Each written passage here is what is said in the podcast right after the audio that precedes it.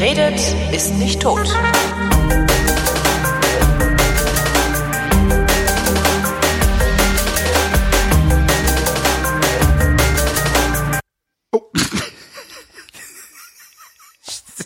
Dass du immer so reinplatzen musst. Falscher Knopf.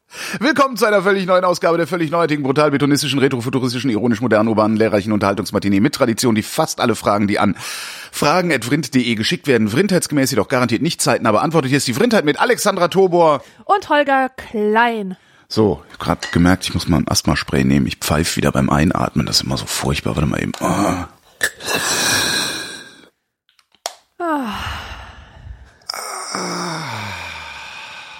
So, wie war's denn? Die Hörer wissen überhaupt nicht, worum es geht, Holger. Ja, das ist doch, das, ich wollte doch jetzt hier so kitzeln, also teasing, also, na gut. Also, Frau Tober, wie war's denn in Mexiko? Du warst in Mexiko, ne? Erstmal erstmal eine Frage, wieso sagen eigentlich immer alle Mexiko? G ähm, wegen der McDonalds-Werbung. Was sagen denn die anderen? Was sagt denn der Mexikaner? Der sagt Mexiko, Echt? Glaube ich. Ich. Weiß es nicht. Auf jeden Ah, Fall. ja. Auf jeden Fall nervt mich das so. Ich erzähle den Leuten, ich war in Mexiko oder ich fahre nach Mexiko und dann kommt immer so mal, uh, Mexiko. Das ist so albern. Ach Ähm, Gott. naja, das X, also das X in, in, in, im, Spanischen Das zumindest ist ein, meistens mit Sch genau, genau, ausgesprochen. genau. Also so eine. Ruinenstätte Uxmal, Utschmal. Uschmal wird's ausgesprochen. Uh, schmal. Genau, zum Beispiel. Ja, aber keine Ahnung. Also ich glaube, dass es wegen der McDonalds-Werbung ist. Gut, Es gab mal bei McDonalds gab es mal. Mac Mexiko-Wochen. Äh, Und da gab es einen Burger, der hieß Mac Mexico. Und dann kamen halt drei so äh, äh, Klischee-Mexikaner rein, was eigentlich total klasse ist. Irgendwie so drei Mexikaner gehen zu McDonalds, wo Mac Mexico steht, und die lachen sich kaputt und sagen, Mac Mexico. weißt, und sitzen dann da und beißen in diesen Burger und gucken verträumt an die Decke und sagen, Mexiko. Weißt du so? Das, das ist von- vielleicht von, vielleicht In kommt's, welchem Jahr ist denn das? das muss, das ist keine Ahnung, das ist ewig her. Das ist so lange her, dass äh, ich noch Fer Werbefernsehen geguckt habe. Ähm, kann sogar sein, dass es im Kino war oder so. Aber das, da, daher habe ich äh, zumindest die Idee, Mexiko zu sagen. Aus dieser McDonalds-Werbung. Ich weiß nicht, ob das richtig ist. Aber du weißt es auch nicht, habe ich mir sagen lassen. Nee, ich weiß es auch nicht. Trotzdem finde ich es albern, wenn die Leute dann sagen, uh, Mexiko, weil das ist so, so ein Humor von Leuten, die auch zum Bleistift sagen und, Oh, das äh, stimmt, das stimmt, ja. Ja, ja, ja. oder die auf irgendwas immer beharren, die, Bis die später, immer Peter. sagen, ja, bis später, Peter, oder äh, es heißt nicht äh, macht Sinn, sondern ergibt Sinn und so. Ja, oder, oder so Leute, das, das sind, das finde ich ja die schlimmsten, die ähm, auf Teufel komm raus versuchen, ähm, ah, jetzt fällt mir kein gutes Beispiel ein. Also doch, die auf Teufel komm raus versuchen, irgendwie ein, eine neue Begrifflichkeit für irgendetwas zu etablieren. Also so das ehemalige Nachrichtenmagazin, wenn man vom Spiegel redet. Weißt Ja, du, so, genau. Das ist Ja. lustig. Ich finde das total lustig. Ich benutze, Einmal, ich, ich genau benutze das auch. einmal. Nee, gelegentlich benutze ich das auch, dieses ehemalige Nachrichtenmagazin. Aber ständig, also, boah. ja, oder, oder weiß ich nicht, was war denn noch? Mir ist es ja mit Bernd Lucke passiert, diesem, dem, dem, dem Gründer dieser Schnuller-Nazi-Partei AfD, äh, dass ich den immer Lücke genannt habe, um mich drüber lustig zu machen. Und irgendwann hat sich das so eingeschleift, dass ich den immer Lücke genannt habe. Das war mir dann ein bisschen unangenehm. Nee, eigentlich war es das nicht. Ja, doch zurück zu Mexiko. Ah, Äh, Mexiko. ich war in ich war in Mexiko. In Deutschland sagt man verdammt nochmal Mexiko. aber was sagt denn der, Warum? aber was sagt Das- denn der Mexikaner? Ich habe keine Ahnung, was die Mexikaner sagen, muss ich ehrlich zugeben. Aber man sagt doch da, man spricht doch die Dinge so aus, wie es gang und gäbe ist. Also ich habe mir neulich überlegt, mal nach, nach Wrocław zu fahren. Da versteht dich doch keiner mehr. Da versteht dich doch keiner mehr. Okay, dann bleibe ich halt in Tschetschen. Das ist gen, das Sch- Szczecin. Entschuldigung. Ja, jedenfalls war ich in Mexiko. Und eine Frage an dich. Ähm, was verbindest du mit Mexiko? Was verbinde ich mit Mexiko? McDonalds Werbung? Ne. Was verbinde ich mit Nee, Mexiko? also Eigentlich verbinde ich relativ, relativ wenig. Also ich verbinde mit Mexiko äh, nicht nichts Konkretes, also eher, dass es eben im Süden an die USA angrenzt. Ähm, es gibt äh, ein, ein, ein, eins meiner Lieblingslieder ist Mexican Radio von Wall of Voodoo. Äh, Also eher so. Also ich habe so eine, eine vage Ahnung davon, äh, dass in, in irgendwo in, in Tijuana oder in der Nähe von Tijuana es einen Grenzübergang gibt äh, Richtung, ich glaube, das ist dann äh, Kalifornien. Nee, mit Mexiko verbinde ich eigentlich gar nicht. Es ist halt ein, einer der größten Automobilproduzenten der Welt. Das finde ich so eine Ja. interessante, ein interessantes Eckdatum an diesem Land. Aber sonst eher wenig. Meine Vorstellung, Drogenkartelle, äh, meine Vorstellung von, von Mexiko wurde geprägt wie ähm, alle Vorstellungen von der Welt von Disney-Cartoons. Ah, nee, Und- das habe ich gar nicht. Okay. Es, es gibt einen äh, Disney-Short, wie sie, wie man sie nennt, äh, der äh, wird bezeichnet als die Geburtsstunde von Daisy Duck. Ach, Und zwar, ja, am 9. Ähm, Januar, einen Tag vor meinem Geburtstag, 1937, tauchte erstmalig eine weibliche Disney-Ente auf in diesem Disney-Cartoon Don Donald. Und Don Donald war ein Mexikaner, der, also ähm, Donald war halt mit einem Sombrero äh, behütet äh, auf einem Esel beritten mit einer Ukulele in der Hand und ritt dann durch so eine Wüste, äh, die landschaftlich geprägt war von ein paar lose verteilten Kakteen und hinten war so eine Landschaft, äh, so, so, eine, so eine felsige Landschaft, die aber kaum zu erkennen war. Ja. Und die Architektur, die war so ganz simpel mexikanisch, Ja, ja, ja, wie man sich weiß- vorstellt, mit solchen genau, steinernen Bild. Ja, ja, ja, Torbogen. Ich, das, das Bild, das du gerade beschreibst, ist das Bild, äh, das, das ist tatsächlich ein Mexiko-Bild, das ich aber nie für, für so realistisch gehalten habe. Das ist das Mexiko-Bild aus dem Film Die drei Amigos. Ich weiß nicht, ob du den kennst mit dem singenden Busch. Wo der Nee, singende Busch da steht und singt und alle fragen ihn, ob er der singende Busch sei. Okay. Du kannst aber auch das Video von Fettes Brot nehmen zu Jein. Das Kennst kenne ich du das? nicht. Nee, kenne ich nicht. Das äh, spielt auch in Mexiko und das bedient auch alle möglichen Klischees. Und deswegen war ich total erstaunt und überrascht, als es hieß, dass, also als ich erfahren habe, dass mein Bruder schon fünfmal in Mexiko gewesen ist. Da Ja. habe ich mich echt gefragt, so, hä, was will der denn da? Na, das ist ein modernes Land, oder? Also ich meine, das ist ja jetzt nicht irgendwie, da reiten sie ja nicht die ganze Zeit auf Eseln durch die Gegend, oder? Also es ist so nicht. Aber ich hatte einfach nur diese eine Vorstellung. Und dann hieß es plötzlich von meinen Eltern, ja, wir haben jetzt eine Reise gebucht nach Mexiko. Und ich denke mir, was wollen die denn jetzt in Mexiko? Doch, wenn du auf dem Esel reiten willst, kannst du nach Bulgarien. ja, ganz, ganz genau. Und äh, dann habe ich mal gegoogelt, wo die denn da hinfahren und habe etwas erfahren, was, was ich noch nie zuvor gehört habe, dass es so etwas gibt wie eine mexikanische Karibik. Das heißt, du kannst in die Karibik fahren und in Mexiko sein. ja, doch, das war mir klar.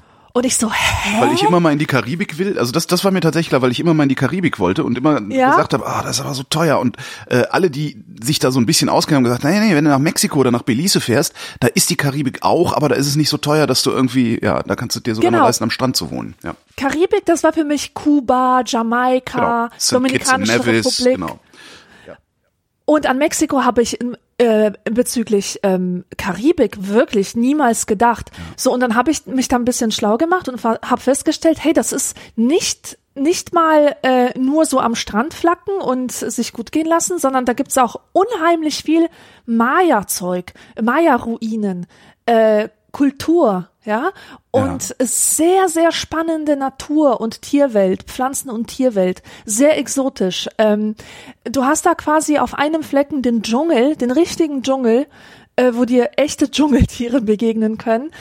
Äh, und du hast das Meer und du hast Ruinen und du hast auch noch kleine äh, Städtchen. Das heißt, du warst, du warst kannst. auch in der Karibik, also im Golf von Mexiko. Nein, nicht im Golf. vom- Ich war auf der Halbinsel Yucatan Mhm. und die äh, teilt sozusagen den Golf von Mexiko von der Karibik. Mhm. Äh, auf der äh, einen Seite ist halt der Golf von Mexiko, das ist im Norden. Auf der anderen Seite im Süden, ähm, also im Süden von dieser Halbinsel so, so gesehen, äh, ist die Karibik. Und ich war auf der karibischen Seite. Wo genau? Also in welch, welchem, welchem Ort? Wo fliegt man da hin? Pl- Playa del Carmen. Das Mhm. ist so der bekannteste Ort. Man fliegt dann nach Cancun. Cancun ist bekannt für Spring Breaker, Orgien und so weiter. muss man, muss man echt aufpassen, dass man nicht diese Saison erwischt. Also Cancun ist wirklich ein Partyviertel und da, da fahren keine Leute hin, die sich für Kultur interessieren, sondern die sich für Party machen interessieren. Hm. Und Playa del Carmen ist so genau dazwischen. Das ist so zwischen, zwischen der Partyzone und den interessanten Teilen, wie zum Beispiel Tulum, das ist so eine ehemalige Hippie-Hochburg. Da hängen die halt teilweise immer noch, ähm, noch ab. Da gibt's, ähm, das ist alles so Öko und Nachhaltigkeit und sowas. Und ähm, schon ein bisschen edler. Die Strände sind noch schöner, noch weißer, die Palmen noch gebogener. Die Palmen noch gebogener. Ja, weißt, kennst du das? Wenn die Palmen sich so, wenn die so, so entlang robben am, Sch- am Strand und sich dann so aufbocken Richtung Himmel. Ja, ah, ja, das, ja, okay, verstehe. Ja, ja, ja, ja, jetzt habe ich's. Hm, hm, hm. Genau, diese Art von Palmen gibt's bei Tulum. Und ähm, ja, äh, ich, ich hatte halt dieses Mexiko-Bild, ähm, Ja. von, das mir diese Don dieses Donald-Filmchen vermittelt hat. Sind Sie der Und, singende Busch? und- und du, willst, du musst diesen Film gucken, entschuldige bitte. Mache ich, wenn ich Zeit hab. Okay. Und ähm, ja, ich bin dann da angekommen und war absolut geflasht, wirklich von, von diesem Jungle-Feeling. Ich glaube, nirgendwo sonst. Also ich, ich habe selber noch nirgends so viele tolle Tiere und Pflanzen gesehen wie in Mexiko. Das Es heißt, du bist, du bist eher in ähm, im Inland unterwegs gewesen, weil wenn ich da hinfahren würde, ich würde halt den ganzen Tag am Strand sitzen und doof aufs Meer glotzen, weil ich wahrscheinlich auch, weil ich so ein Lamer bin, aber ja, Aber das willst du nicht. nee. Nee, das willst du einfach nicht. Ähm, also mich wird's total langweilen, nur am Strand zu liegen. Wir haben das so gemacht, immer zwei Tage am Strand und dann ein Abenteuer. Und dann wieder zwei Tage am Strand und dann wieder ein Abenteuer. Also zu irgendwelchen, zu irgendwelchen Ruinen fahren oder so. Okay. Und, ey, weißt du, was das allerbeste Erlebnis war? Das muss ich jetzt mal erzählen, weil ich weiß, diese Gegend ist bei Urlaubern sehr beliebt, deswegen ist es auch relativ wahrscheinlich, dass irgendeiner von unseren Hörern in diese Gegend mal fährt. Entschuldige, ku- kurz vorher noch gefragt, habt ihr einfach einen Flug nach, äh, wohin, was, Cancun war das gebucht und seid dann da Ja. rumgehorgelt und Nein, geguckt? nein, Oder nein. bucht man da sich, bucht man sich da vorher was zusammen, weil das irgendwie, Man bucht einfach einen All-Inclusive-Urlaub. i. Ja, äh, denkt man, ne? Aber das, ähm, Nee, all das All-Inclusive-Problem ist ja, das sieht man in der Türkei sehr gut. All-Inclusive macht halt die regionale Wirtschaft kaputt, weil die Leute aus ihren Resorts kaum noch rausgehen. nee, das kann ich für für unseren Fall überhaupt nicht bestätigen. Es ist, es gibt einfach keine Alternative dort zu All-Inclusive. Verstehe. weißt du? Mhm. Du kannst da einfach nichts anderes machen. Das, das ist einfach das Programm da. Ähm, und man könnte sich jetzt auch Airbnbs dort besorgen oder so. Das ginge. Aber wir haben uns halt gedacht, wenn man in ein Land fährt, wo alles so krass fremd ist und wo man nicht mal die Sprache spricht, wir sprechen halt beide kein Spanisch. Ja. Und ähm, wenn man äh, wenn man sowieso schon dazu neigt, leicht überfordert zu werden von neuen neuen Eindrücken, dann sollte man es sich zumindest beim ersten Mal so bequem wie möglich machen. Also so wenig Stress wie möglich. Deswegen fiel auch die Entscheidung auf Mexiko statt Kuba, weil wir nämlich gehört haben, dass ähm, auf Kuba so ein Chaos teilweise herrscht, ähm, was Hotels angeht und was die Infrastruktur angeht, dass man da kaum noch klarkommt, dass es einfach nur ein einziges Abenteuer ist für Leute, die die so Abenteuer ähm, robust sind, Ja. sag ich mal. Und Okay, das sind bist wir nicht. ja, okay, ja. Deswegen haben wir uns für die bequeme Alternative zum Erkunden ent entschieden, weil, weil das einfach das Sinnvollste war. Du nimmst ja auch nicht einfach so viel Geld in die Hand, ähm, um dann äh, die, äh, die ganze Urlaubszeit mit Problemen zu verschwenden. Die sich nicht durch einfache Vorlage einer Kreditkarte lösen lassen. Ähm, Ja, exakt. Ja. Genau. Genau, deswegen war das eigentlich ganz gut. Also, eine Sache, die es dort gibt in der Nähe, das ist ähm, ein Affenschutzprojekt. Die Sache heißt The Jungle Place. Das wird betrieben von einer Deutschen, von der Heidi. Heidi aus Hessen. Die ist da vor vielen Jahrzehnten hingezogen nach Mexiko und ähm, die kümmert sich dort um Spider Monkeys. Und Spider Monkeys sind Klammeraffen. Das ist Ja. eine Affenart, die einen sehr langen Schwanz hat, der ähm, wie ein fünftes Körperglied ist, das sie auch zum Klettern benutzen. Und äh, das das sind ganz faszinierende Geschöpfe, weil sie sehr menschenähnlich sind. Also obwohl sie, obwohl es ähm, Affen gibt, die Menschen sehr viel ähnlicher sehen, legen die ein ziemlich menschliches Verhalten an den Tag. Äh, also die ähm, laufen zum Beispiel oft auf zwei auf zwei Beinen. Mhm. Obwohl das eigentlich Monkeys sind. Also Monkeys sind ja die mit dem Schwanz und Apes sind die ohne. Und ähm, die laufen eben oft aufrecht ja. und haben so einen dicken Kugelbauch. und dabei so ein Säufer kleines, kleines liebes Köpfchen mit so einem Postenschnitt, könnte man sagen. Ja, Säufer. Ja.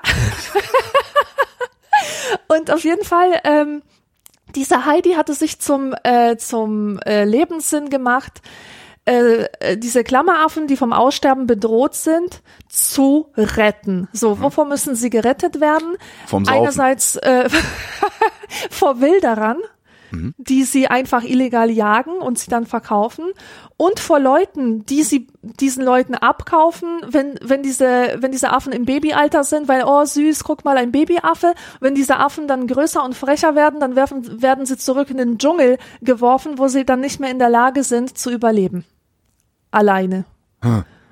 Ja, und äh, sie hat sich in den letzten Jahren so ähm, Ach so, weil die weil die kaputt weil die kaputt gef äh, gefüttert sind sozusagen, also weil die weil die ja, verlernt haben durchzukommen oder gar nicht erst gelernt haben sich zu ernähren. Genau, die mhm. wissen nicht, wie sie Nahrung finden, wie sie sich vor Feinden schützen, wer überhaupt ihre Feinde sind, äh, wie sie sich ihr Schlaflager machen und so weiter. Mhm.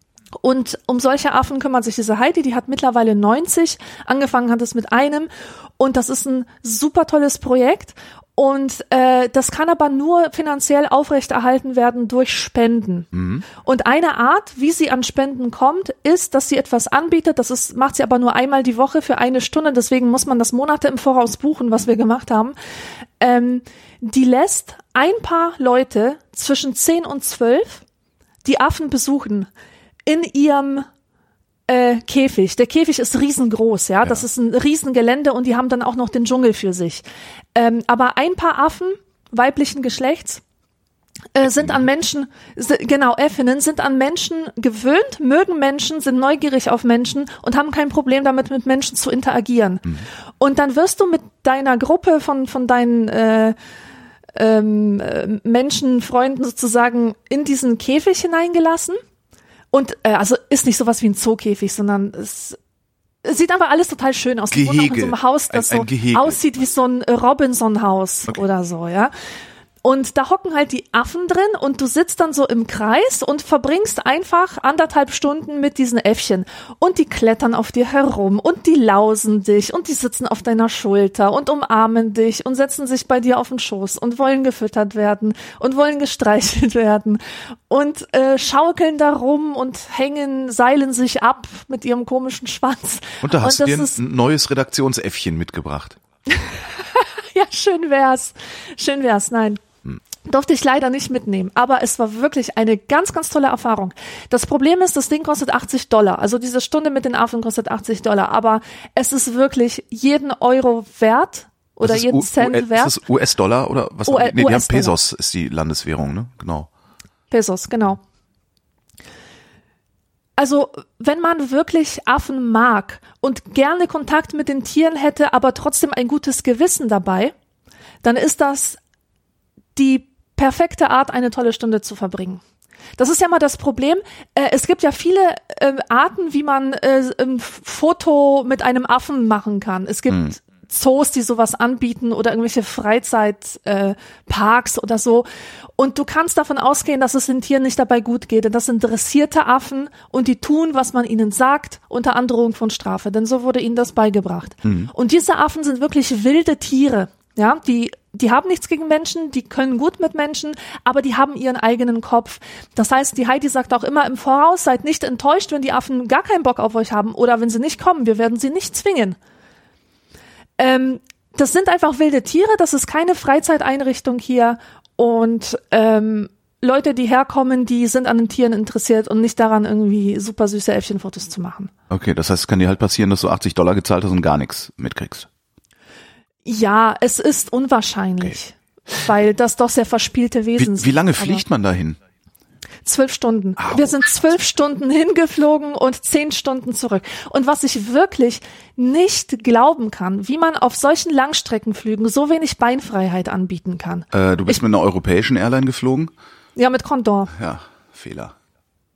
Das, Ähm, so das schlimm. ist, das, das habe ich, das habe ich, äh, ich bin ja vor 15 Jahren, ja, vor, vor 15 Jahren, ne, eigentlich, ja, se- seit, seit, andersrum, seit sieben Jahren nicht mehr, äh, in, in die Richtung, Richtung Asien unterwegs. Also da war ich halt ein paar Mal, also Richtung, in, in, in Thailand war ich, in, äh, äh, äh, wie heißt das da, ähm, Indonesien, so.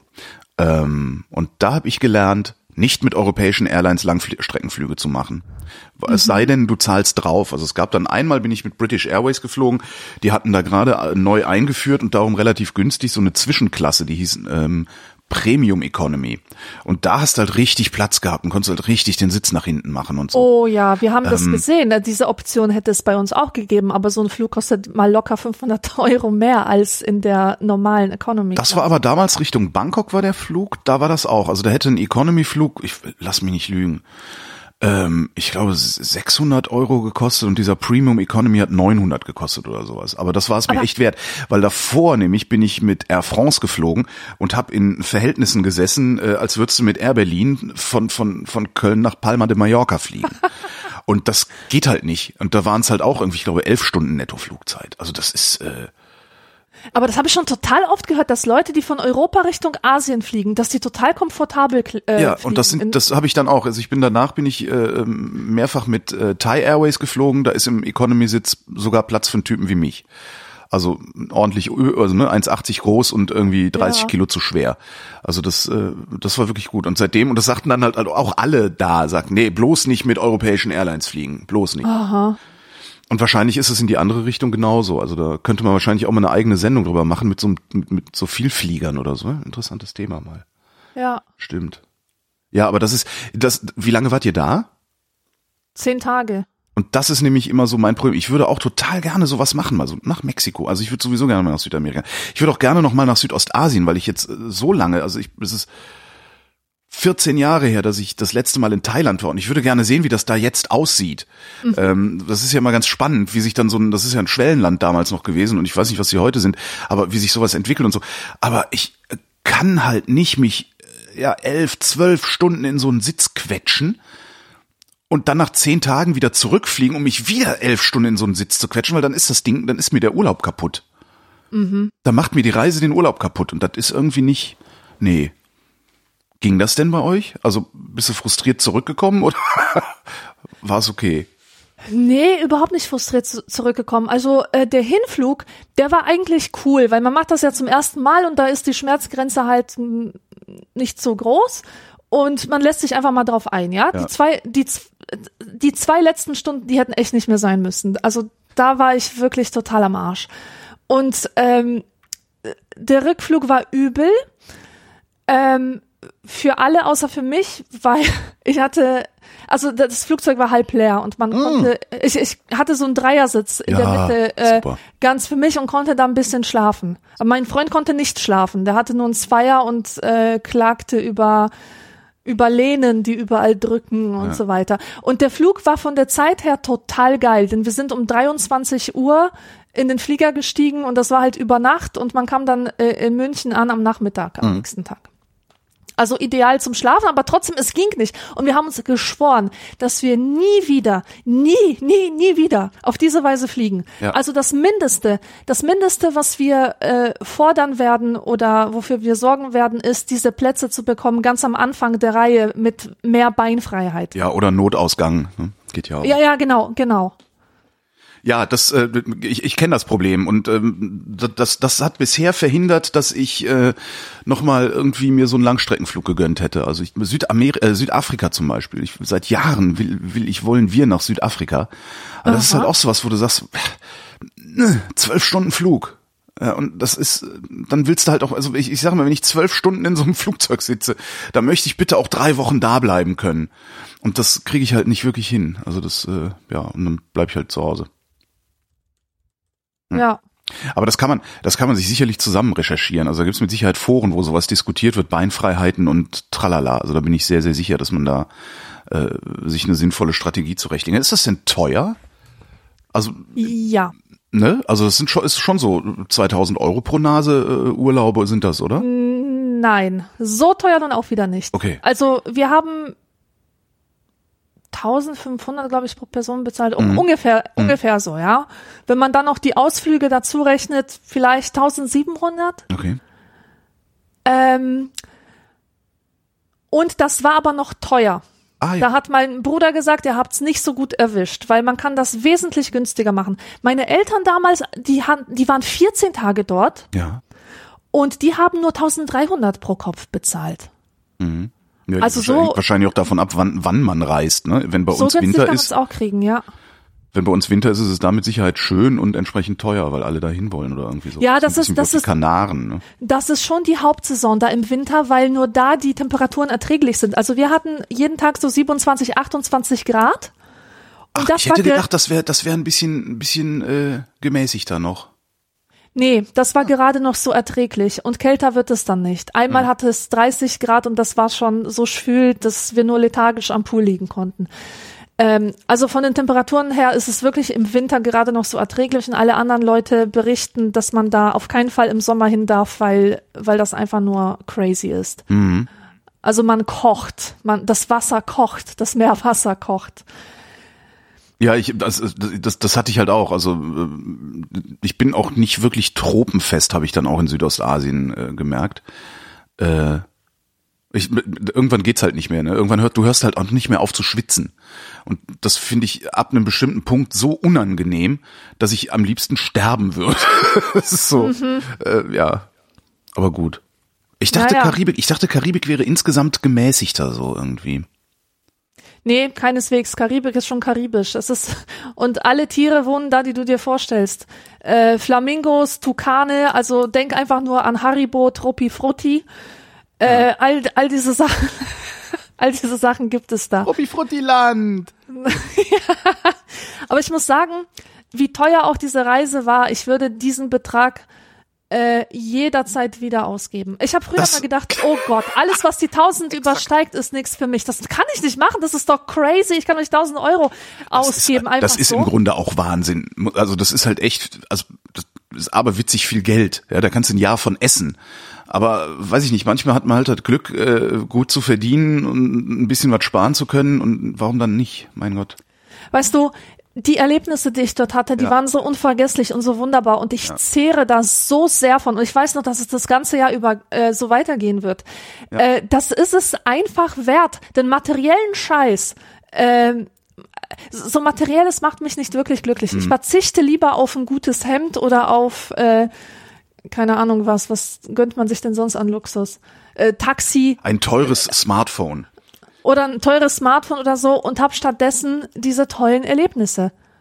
Jo. Also wirklich, ich, ich denke jetzt ganz gar, gar anders keine über Frage. diese Summen. Absolut. Also das war bei mir war das damals, ich bin 2001 bin ich das erste Mal nach Thailand geflogen und habe davor, wann war denn mein letzter Urlaub vor 2001? 1986, glaube ich. Also mit meinen Eltern. Danach bin ich dann irgendwie nicht groß weggefahren, immer nur mal so kurz, vielleicht mal ein langes Wochenende nach London so, ne? Also so, ein Zeugs. Ähm, und bin, hab dann nach dem Abi Abi 91 gemacht und hab dann sofort angefangen zu arbeiten. Hab zwar noch versucht zu studieren nebenbei, aber nicht geklappt, egal. Ähm, und, und bin im Grunde seit meinem Abi 1991 bis 2001 nicht weggefahren. Höchstens mal vier, fünf Tage irgendwie um die Ecke. Und äh, hatte dann 2001 das Glück, also ich habe super verdient damals ähm, und hatte das Glück, dass also ich war freier Mitarbeiter beim Radio, ähm, habe dem Chef äh, irgendwie aus einer misslichen Lage geholfen, weil ich gesagt habe, ja okay, dann übernehme ich den Job hier, äh, auch Schnurz. Jedenfalls äh, war es so, dass ich, obwohl ich freier Mitarbeiter war, fünf Wochen Urlaub hab machen konnte mit dem Versprechen oder der Garantie, nach diesen fünf Wochen wieder in einem Job weiterarbeiten zu können. Was, das ist schon echt ein Privileg. So, und dann dachte ich, ja krass, ey, jetzt könnte ich hier theoretisch, kann ich jetzt hier mal echt richtig Urlaub machen, aber ich weiß gar nicht was und ich weiß gar nicht wohin. Ähm, aber ich würde gerne mal richtig weg. Also nicht nur so nach Holland oder nach Palma de Mallorca oder irgendwie Ja, sowas. ja. Und dann haben wirklich fast alle gesagt, fahr nach Thailand. Und äh, weil das ist äh, das, das ist komplett exotisch, das ist anders. Der Himmel sieht anders aus, die Vögel zwitschern anders, es riecht anders, die Leute sehen anders, alles ist anders. Aber es ist zivilisiert oder es ist genug zivilisatorischer Impact in diesem Land aufgeschlagen, Okay. dass du niemals verloren gehen kannst. Ja. Was für jemanden, der zum ersten Mal so eine Fernreise macht, egal wie alt man ist, ist das ja wichtig, wie du eben auch gesagt hast. Also Abenteuer ist so eine Sache. Ne? Und, und Thailand war damals, ist es heute wahrscheinlich auch noch nicht allzu teuer und du konntest nirgendwo verloren gehen. An jeder Ecke gibt's ein Internetcafé. 2001 war das noch wichtiger als heutzutage. Ähm, überall konntest du wohnen, äh, auch spontan und so. Und dann habe ich halt auch geguckt, so, ja, Flug geguckt, dann habe ich also erstmal Flug, äh, Flüge rausgesucht und habe mir dann für die ersten acht Tage auch so ein so ein Luxusbungalow, ne, so am, am, am Strand mit Klimaanlage und ne, weil ich nicht wusste, wo komme ich hin. Alle haben gelacht, haben gesagt, wieso buchst denn du von hier aus ein Bungalow? Bist du bescheuert? da fährst du irgendwo hin und irgendwo gehst du da hin und sagst, hier, ich will, brauche ein Bungalow. Hast du was frei? Und wenn der Nein sagt, schickt er dich dahin, wo das nächste Ding frei ist weiß ich jetzt, aber im Schnurzen. Bin dann, bin auch dahin, hab dann auch irgendwann äh, so ein bisschen Kassensturz gemacht vorher. Hab gesagt, okay, der Flug so und so viel, das so und so viel, Bungalow so und so viel und hab dann auch das, die Bungalow, ich dann gemietet habe, dann auch irgendwie 40 Mark die Nacht gekostet oder sowas. Wo mich auch alle ausgelacht haben, gesagt haben, du kriegst das doch für einen Zehner. Äh, Ja, ja. Hab dann so ein bisschen gerechnet und hab dann vorher auch äh, irgendwann auch gesagt, so meine Fresse, ey. Also vier Wochen war ich weg, ja. Wohlgemerkt, 28 Tage. Hab dann vorher gesagt, so meine Fresse, ist das teuer. Das sind ja jetzt schon, also da ist ja selbst, wenn ich dann, dann irgendwie auch essen gehen und im Land Geld ausgeben, da komme ich ja schon auf zweieinhalbtausend Mark für diese, für diese Reise. Ja. Da- Dann haben alle, die sich damit auskannten und mit mir auskannten, gesagt, halt die Fresse, du Jammerlappen, du verdienst genug. Und vor allen Dingen, scheißegal, was es kostet, hinterher wird es wert gewesen sein. Ja. Und ich bin dann dahin, äh, hab wirklich in Saus und Braus gelebt, Inlandsflüge gemacht, weißt du so, weil, weil, weil das hat nicht so viel gekostet, weißt du, das war so, Okay. du, du konntest halt zum Flughafen gehen und sagen, ja, ich möchte jetzt bisschen mal kurz nach äh, Kambodscha rüber, ja klar, hier 150 Mark, weißt du so, irgendwie, und dann sind wir halt mal schnell nach Kambodscha rüber, haben uns diesen, diesen äh, Angkor angeguckt und, ne, und dann wieder zurück, so, also so tagesausflugsmäßig oder Zweitagesausflug, wirklich wie ein Fürst gelebt, hinterher hat mich dieser Urlaub 4000 Mark gekostet, eine unfassbare Summe eigentlich. Und es war jede, jeden einzelnen Pfennig wert. Siehste. Und es das ist, es, wie du, wie du schon sagtest, du zehrst davon. Es ist heute noch, das war, das ist 15, 16 Jahre her ist es. Es ist 16 Jahre her und ein Teil, kein großer, aber ein Teil meiner Einstellungen ist, kommt immer noch aus dieser Reise nach Südostasien. Siehste. Ein Teil meiner ja. Einstellung und ein Teil meiner Sehnsüchtige, Sehnsüchte und, und sowas und ein Teil meiner Überzeugung, was ja Einstellungen auch sind. Und äh, ja, das war es wert. Jetzt mag man da anmerken, ähm, das wäre vielleicht auch im Bayerischen Wald gegangen. Weiß ich nicht, aber kann sein, ja. Also ich, ähm, wir haben auch ein Erlebnis gehabt, das war ganz toll. Das war im Rahmen einer Reise. Das hat, das war auch irgendwie life changing oder auf jeden Fall ein Perspektivenwechsel, der ganz toll war. Ähm, wir sind zu einer Maya-Familie gefahren. Also man muss ja wissen, die Maya, die sind ja nie verschwunden. Es heißt immer, die Zivilisation Ist plötzlich verschwand. Was ist mit denen passiert? Sind die zurück ins All geflogen? Aber die, äh, also genauso gut könntest du fragen, was ist denn eigentlich nach dem Zerfall des Römischen Reiches mit den Römern passiert? Genau. Ja, gar nichts, ja. Die, die waren einfach weiter da und haben sich in verschiedenen sind- Nationen Die organisiert. sind und über den so weiter. Atlantik rüber und sind dann Mayas geworden. so mit, mit ihrem Raumschiff. Die ziehen immer weiter mit, mit ihren U-Booten. Na, jedenfalls haben wir eine, eine Maya-Familie besucht, also Nachkommen der Maya. Und ähm, man muss dazu sagen, das war nicht so was wie, wie es das oft gibt, wie zum Beispiel in Ägypten. Da war ich, als ich 19 war und da war auf dem Reiseplan eine Beduinenfamilie in der Wüste zu besuchen. Und du kannst dir sicher sein, dass es Leute sind, die danach mit dem Taxi zurückfahren in die Häuser, wo sie wirklich drin wohnen. Ja, also so das war für Touristen, einfach nur so eine Show für Touristen. Da bauen die eben schnell in der Wüste ein Zelt auf und servieren dir da ihren Tee und spielen Familie. Sowas war das nicht, sondern das waren wirklich arme Leute. Das waren Leute, die da gelebt haben und das hat, das hat man daran gesehen, dass ähm, keinerlei Mühen unternommen würde, äh, wurden, um ähm, um ein gutes Bild abzugeben. Die haben da Also, Also- un, das war undeutscher, als ich's je erlebt habe. Jetzt, ohne Scheiß, diese Leute, die waren darauf vorbereitet, dass wir kommen. Aber die waren total unorganisiert, die sind einfach ihrem normalen Tag, äh, äh, ihrem normalen Tagesablauf nachgegangen, die haben stinkenden Müll verbrannt vor ihren Hütten Ja. und äh, die haben eigentlich nichts gemacht, um um uns eine tolle touristische Erfahrung zu bescheren, sozusagen, ja.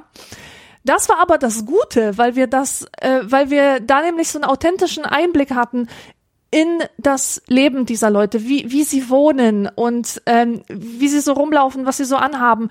Und uns wurde schon im Voraus äh, gesagt, wenn ihr äh, Kontakt zu den Einheimischen haben wollt, dann nimmt was für die Kinder mit, und zwar Süßigkeiten. Wenn ihr Süßigkeiten habt oder auch Obst, Ja. einfach vom, vom Hotel ein bisschen Obst mitnehmen. Aber auf keinen Fall Geld, weil sonst lernen die, dass sie nicht in die Schule müssen und keinen anständigen Job erlernen müssen, um Geld zu verdienen, sondern dass sie einfach nur von den Touristen alles einsammeln müssen. Ja, und das ist halt nicht in deren Sinne. Ähm, jedenfalls haben wir tatsächlich eine Tüte Troppi Frutti mit, mitgenommen. Um sie zu verarschen, ne? ja, genau. Guck mal hier. Kulturimperialismus. und einen Apfel. Und dann, ähm, das war krass, wir sind aus dem Bus ausgestiegen und die haben uns belagert. Die waren sofort da und haben uns umarmt und sind um uns herum gespenzelt. Und wir haben halt, wir, wir dachten halt, okay, wir geben irgendeinem Erwachsenen die Tüte mit den Tropifrutti und der verteilt die dann unter den Kindern. Aber nein, die haben ihre kleinen Händchen ausgestreckt und wir mussten da die Ananas reinlegen und die Orangenstückchen und so. Und, Das ist, wenn man äh, erzählt, merkt man erstmal, wie absurd sowas eigentlich ist, ne? Ja, total. Also das war, das war wirklich total super. Und dann haben wir ähm, auch versucht, mit ihnen zu, mit ihnen zu reden. Und da ist mir zum ersten Mal so schmerzlich bewusst geworden, wie scheiße es ist, wenn man nicht die Sprache spricht des Landes, in das man reist.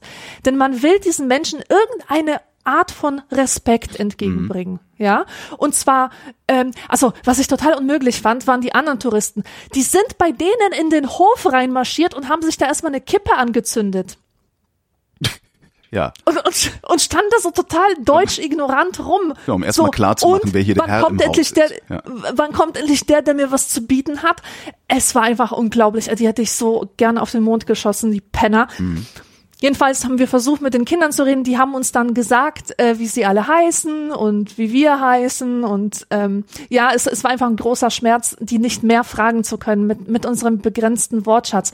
Und wir waren auch in so einem Jugendzimmer drin. Also ich schätze mal, dass es ein Jugendzimmer war, weil da hing halt so ein, so ein Foto von so einem Ferrari, so ein Bild und, und so eine kleine Mickey Maus. Und es war einfach so ein ganz, ganz ärmlich eingerichtetes Zimmer. Es war auch kein richtiges Haus. Das Haus war von allen Seiten offen, weil so leben die halt. So lebt man in diesen tropischen Ländern. Da braucht man jetzt nicht Fenster und Türen, weil es da die ganze Zeit so warm ist. Ähm, und ich war in diesem ähm, Zimmer so ein paar Sekunden lang drin und habe das alles auf mich wirken lassen und habe festgestellt, das sind ganz normale Jugendliche. Ja. Die haben genau die gleichen Sehnsüchte und und ähm, Vorlieben und so weiter, wie ich es hatte. Ich kenne ja Polen so von dieser ärmlichen Seite. Ja. Und ähm, dieses äh, sich auf dem Schwarzmarkt Kassetten kaufen mit der Musik, die halt gerade in ist, das machen die halt auch. Und das ist natürlich klar, das ist eine triviale Erkenntnis, wenn man drüber nachdenkt. Aber, Aber man denkt ja nicht drüber nach. man kommt an und denkt sich, wow, Armut, voll exotisch alles, total krass, diese Leute sind so anders, die sind echt wie aus einer anderen Welt. Und dann verbringst du ein bisschen Zeit mit denen, wirklich das Minimum von Zeit und merkst, die sind genauso wie du. Ja. Also diese wesentlichen Dinge sind da, die dich verbinden. Und da wurde der Schmerz, die Sprache nicht zu können, natürlich noch größer, weil mit denen hätte ich wirklich überhaupt die schönsten Erlebnisse auf der Reisen, auf der Reise hatten mit Einheimischen zu tun. Wir wurden auch mal reingelockt in so, ein, so eine private Kochstube, weißt du? In jedem kleinen Dorf ist so eine Frau, Ja. die kocht für die anderen aus dem Dorf, die aus irgendeinem Grund nicht bekocht werden können oder keine Lust haben, selber zu kochen. Und von denen wurden wir halt eingeladen zum Essen. ja. Und das war so ein schönes Erlebnis. Oh mein Gott, das ist so toll. Das, das, das ist auch, ja, hatte ich auch. Ich habe mal an einer, ich habe dann in diesem vier Wochen Urlaub äh, äh, an einer einer thailändischen Hochzeit beigewohnt Oh, super.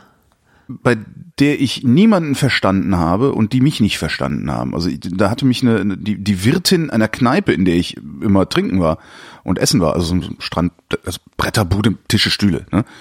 Äh, Da war ich halt immer, weil da war es gemütlich. Mich immer hingegangen, habe dann meine Sojamilch getrunken und gegessen. Und die meinte, äh, sie macht jetzt drei Tage zu, weil Hochzeit auf dem Festland, äh, ob ich nicht Bock hätte mitzukommen. Warum nicht? Was soll schon schiefgehen? Ja, und das sind halt Äh, dann so, also so, so radebrechend Englisch, ne? Where you Ja. come, where you come, where you, ja, so. Aber, ja klar, also mit, mit, Der mit Einheimischen- Reiseleiter- Mit Einheimischen ist es immer am besten, ja. Der Reiseleiter hat uns auch eine total krasse Story erzählt, nämlich, also die, ähm, die fahren immer zu verschiedenen Familien, jede Woche zu einer anderen Familie, ja. Und die hatten da mal eine Familie, da sind sie mit den Touristen hingefahren und dann hieß es aber, ja, unsere Oma ist gestern gestorben. Und dann hat der Reiseleiter zu ihnen gesagt, oh mein Gott, ja gut, in diesem Fall äh, hauen wir wieder ab. Ja, das ist natürlich klar, dass wir da nicht stören wollen. Und dann meinte die Frau aus der Familie, nein, nein, der Tod gehört doch zum Leben, kommt doch rein. Und dann ist die ganze Reisegruppe an der toten Oma vorbeimarschiert. Krass. Und die hatten nichts dagegen. Die finden, die fanden das gut. Also die, fanden einfach nichts Schlimmes daran. Das war, das war das Natürlichste überhaupt. Und die, die Touristen, die waren alle sehr, sehr beeindruckt davon. So, jetzt haben wir die Reise, äh, den, den Reiseteil abgearbeitet. Ja, Kommen wir zu den Fragen, ne? ja. Zum Nee, langweiligen. Jetzt kommen wir Teil. zum langweiligen Teil. Oder haben wir irgendwas vergessen? Äh, ja, wir haben tausend Sachen ver vergessen, aber ähm, äh, da will ich jetzt auch gar nicht drüber jetzt reden. wieder- die habe ich, jetzt die hab ich selber die- noch gar nicht verarbeitet. Ah, okay. Jetzt will ich wieder in die Karibik. Das ist ein Scheiß. Ja, ich auch, ich auch. Ich werde da definitiv. Ja, du warst ja wenigstens schon mal da. Ich ja nicht. Aber ich sammle schon, weißt du, ich habe mir gedacht, jedes Geld, das Geld, ich jetzt mit also- Lesungen, äh, Lesungen verdiene, wandert sofort in die Mexikokasse oder Ja. in die Reisekasse. Ich verdiene pro Lesung 300 Euro. Echt? Also, Äh, echt? Ich habe, ich reise Darf ich auch mal für drei dich bis, lesen? bis viermal. Wie du für mich? Naja, Achso, du an, an meiner Stelle. An, an deiner Stadt, genau. Wenn ich dann auch 300 Euro krieg. Kannst machen. Auf jeden Fall ist das das Geld für den Urlaub schnell verdient. Ja. Ach ja, ja, bei mir ist es äh, eher ein Zeitproblem. Mm, oh ja, das habe ich natürlich auch. Naja. Eine Frage von Robert. Äh, auch die geht an mich, weil ich ab und zu, ab und an gibst du die verschiedensten Dialekte zum Besten. Vor allem dein Bayerisch ist unfassbar authentisch, was mich als Bayern echt beeindruckt.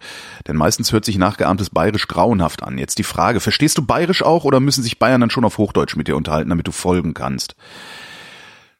Das kommt darauf an, wie sehr der Bayer nuschelt, während er Bayerisch spricht. Wenn er sehr stark nuschelt, verstehe ich es nicht. Wenn er ähm, ein sauberes Bayerisch bayerlt, dann komme ich einigermaßen mit, ja. Bis auf, wenn es dann halt so, äh, wie, wie nennt man das, so Fachausdrücke? Nee, so, wie nennt man denn das? Idiome, ne? Nee. Also du meinst Also so, Dialekt, Dialektbegriffe, die man einfach nicht versteht. So, also wenn Ja, du noch ja. nie gehört hast, dass Pilze Schwammern sind, dann kann der halt 180.000 Ja. Mal Schwammern sagen, du verstehst jetzt nicht, was, was will der von mir? Also das ist eher das Problem, dass bestimmte, bestimmte Fachwörter oder wie man das nennt, äh, ich nicht kenne, ja. Aber sonst verstehe ich das ganz gut, ja. Oh, eine Frage von, nee, weil, falsche Richtung. René fragt, wenn ab morgen jeder Google-Dienst Geld kosten würde, für welche Dienste würdet ihr dann zahlen, für welche eine Alternative suchen und auf welche könntet ihr auch verzichten? Bonusfrage, wie viel würdet ihr maximal bezahlen? Ich würde nur für die Suchmaschine zahlen, weil ich alle anderen Google-Dienste überhaupt nicht nutze. Und da würde ich 10 Euro im Monat zahlen, weil das einfach jetzt so ein Wert ist, der sich etabliert hat für alle möglichen Dienste. Ähm, ich zahle sogar schon für Google-Dienste. Und zwar kannst du ja auch Google Mail ähm, in, in äh, nicht, nicht, wie nennt man das, in nicht datenkrakig machen. Also du kannst dafür bezahlen, dann hast du da einen Mail-Server. Das mache ich schon. Ähm, und würde ich auch weitermachen, weil ich finde Google Mail, also das, das Webinterface finde ich sehr, sehr gut und ich finde vor allen Dingen deren Spam-Filter unschlagbar. Also ich habe noch nirgendwo eine bessere äh, Spam-Kontrolle gesehen als bei Google. Darum bezahle ich da auch für. Also meine Vrind-Mails, die gehen alle über Google. Jetzt bilde ich mir jedenfalls ein, dass das irgendwie nicht fragwürdig wäre, datenschutztechnisch.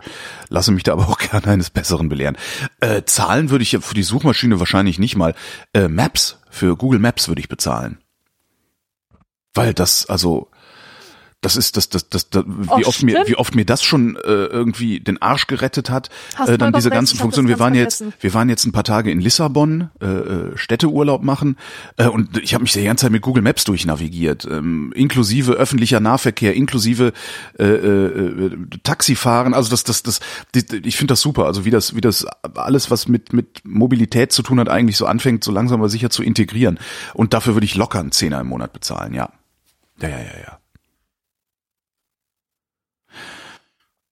Moritz schreibt, wir schreiben den 20.08.2015.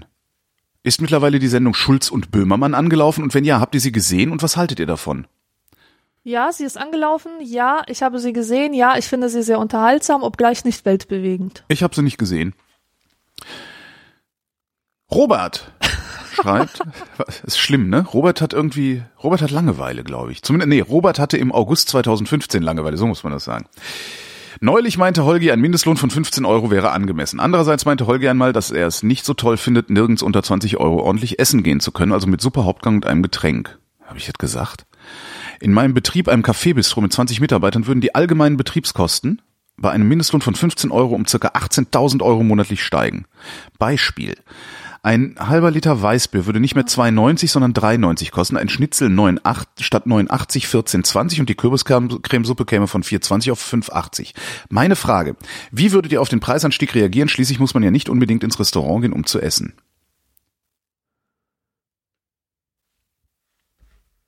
Bist du noch wach?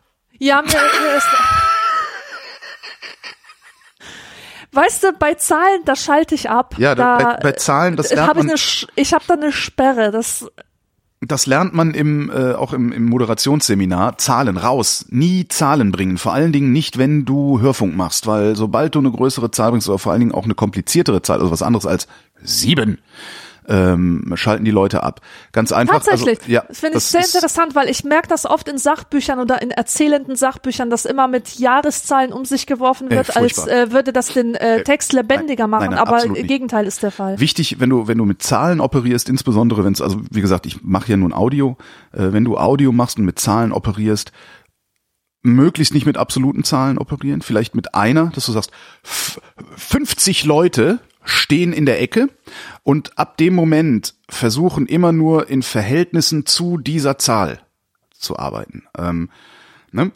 Doppelt so viele wie da vorne, also 50 Leute stehen an der Ecke. Siebenmal so viele oder doppelt so viele stehen da hinten. Ähm, oder das Schnitzel, was haben wir denn hier? Ein Schnitzel kostet dann nicht 9,80 Euro, sondern 14,20 Euro. Ganz einfach. Schnitzel wird, ne, wird um die Hälfte teurer. Würdest du dann immer noch das Schnitzel essen gehen? Ich würde auch nicht sagen 9,80 und 14,20, sondern ich würde sagen ein Zehner oder 15 Euro. So, also das ist, ja, ja, also Zahlen bei Zahlen am besten immer in Verhältnissen äh, äh, ausdrücken oder am besten noch in Metaphern. Ja? Dreimal die Größe des Saarlandes. Ne? Jetzt muss man natürlich jeder wissen, wie groß das Saarland ist, was natürlich keiner weiß, aber ist ja eins dieser Internetmeme. Ähm, also, wenn der Mindestlohn auf 15 Euro ginge, äh, würde das Bier nicht mehr drei, sondern vier Euro kosten, das Schnitzel nicht mehr zehn, sondern 15, die Suppe nicht mehr vier, sondern fünfeinhalb. Wie würden wir auf diesen Preisanstieg reagieren?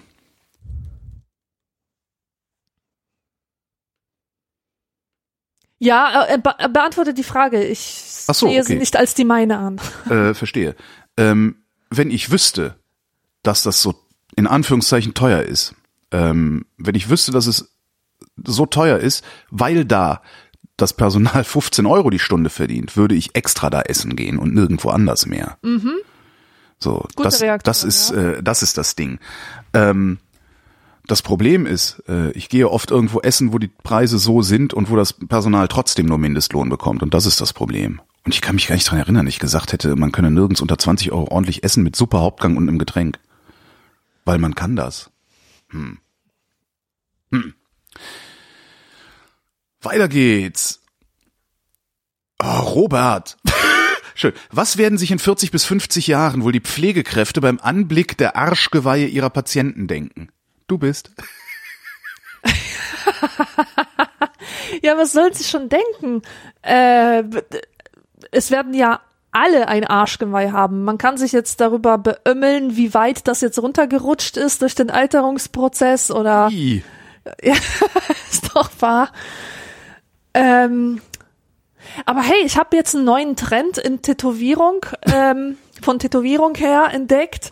Ich, ich habe das vorher noch nicht gesehen und in Mexiko hat sich das gehäuft, sich ein Strumpfband tätowieren lassen auf den Oberschenkel. Hast du das schon mal gesehen? Nee, habe ich noch nicht gesehen, aber das halte ich dann, das ist ja tatsächlich mal was Sinnvolles.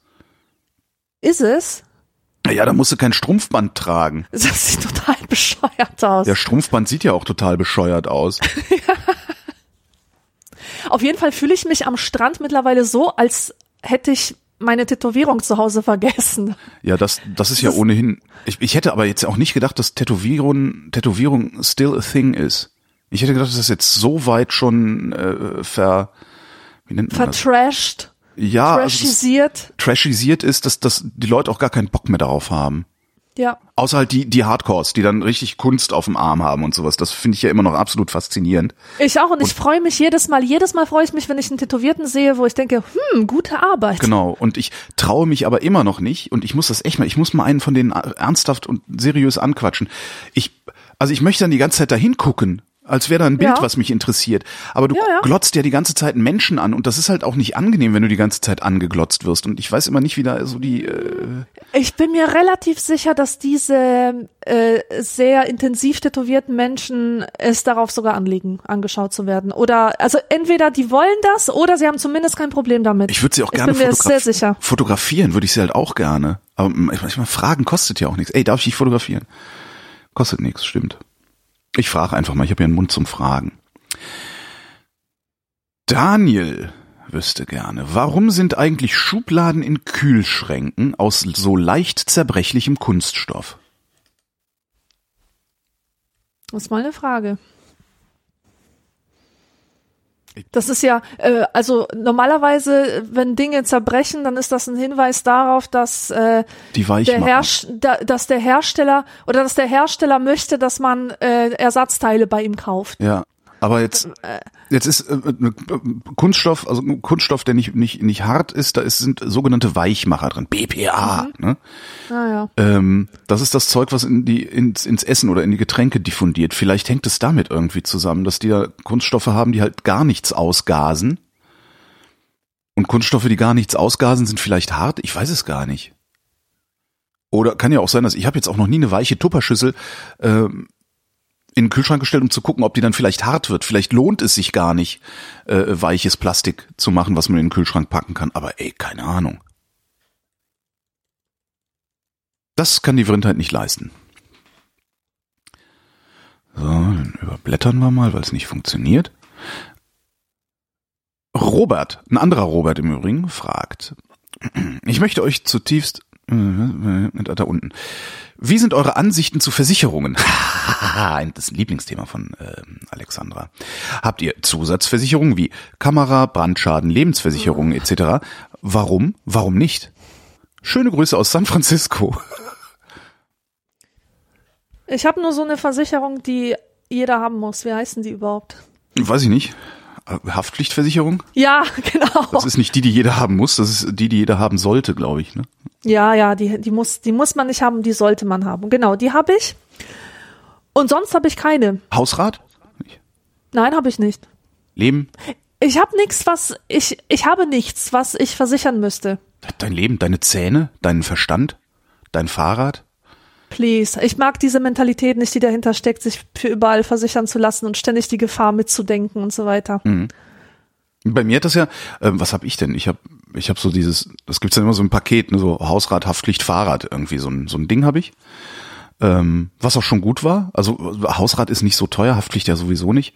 Und mir sind ja mal ähm, zwei Fahrräder auf einmal geklaut worden aus dem Keller. Und da war ich dann halt wirklich froh, dass ich diese Versicherung habe, weil die haben wenigstens eins in, in, in, größtenteils ersetzt. So, das fand ich schon mal irgendwie ganz nett. Das habe ich ja dann eben Kraftfahrzeug, ne? Also Kraftfahrzeugversicherung, die muss man ja tatsächlich haben. Habe ich sonst noch was? Ja, Zusatzversicherung, Kranken, Krankenkasse? Private Krankenzusatzversicherung, weißt du, so für, dass du beim Zahnarzt ein bisschen besser dran bist, weil Zahnarzt ist irgendwie eins meiner, eine, eine meiner normalen Arztbesuche oder meiner regelmäßigen Arztbesuche. Und dann habe ich noch, ähm, das ist ganz witzig, ich fahre ja Motorrad. Ähm, und das ist nicht ungefährlich, Motorrad zu fahren. Es ist auch nicht ungefährlich, mit dem Fahrrad in der Innenstadt unterwegs zu sein und so. Und das ist immer so was gewesen, wo so ein bisschen ja, nicht Angst mitgefahren ist bei mir, sondern so, eine, so, ein, so ein komischer Respekt. So, ah, Vorsicht, Vorsicht, leg dich nicht zu weit in die Kurve. So, vielleicht. Und dann habe ich eine Unfallversicherung angeboten gekriegt, zu total coolen Bedingungen. Also ne, sehr wenig Beitrag, weil das über, über eine Kreditkarte lief und äh, aber super Leistung und so weiter und so fort. Hab mir gedacht, ach, das machst du mal. Und seitdem fahre ich jetzt nicht so reckless oder sorglos oder sowas, sondern ich fahre entspannter mit dem Fahrrad und dem Motorrad durch die Gegend. Das ist schon ein echt interessantes Gefühl, weil diese Versicherung, also mir geht es bei den Unfällen gar nicht mal so sehr darum, dass ich mir ein Bein brechen könnte oder der Arm abamputiert wird oder sowas, ne? sondern das, das größte Problem, was du als Freiberufler hast, ist, wenn du Wochen und Monate lang nicht arbeiten gehen kannst, dann kriegst du einfach ein existenzielles Problem. Oh ja, ja, ja.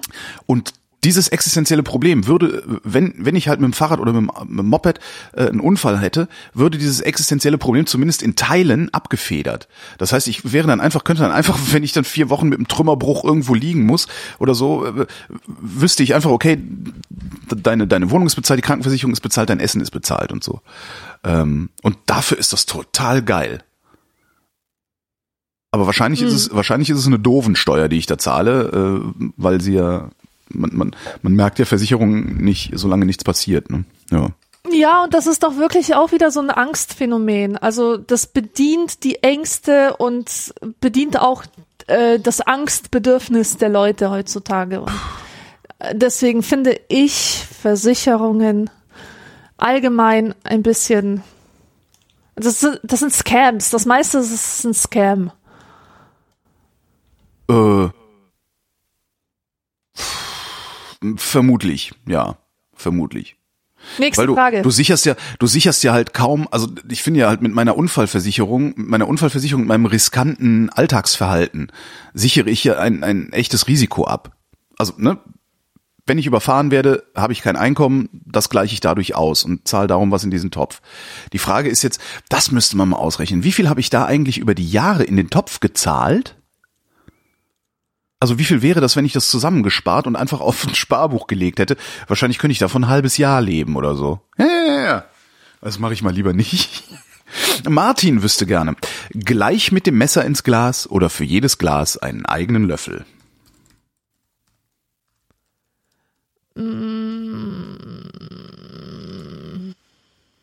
ja, gleich mit dem Messer ins Glas. Für jedes Und was Glas soll das mit einem scheiß Löffelchen? Für jedes Glas einen eigenen Löffel.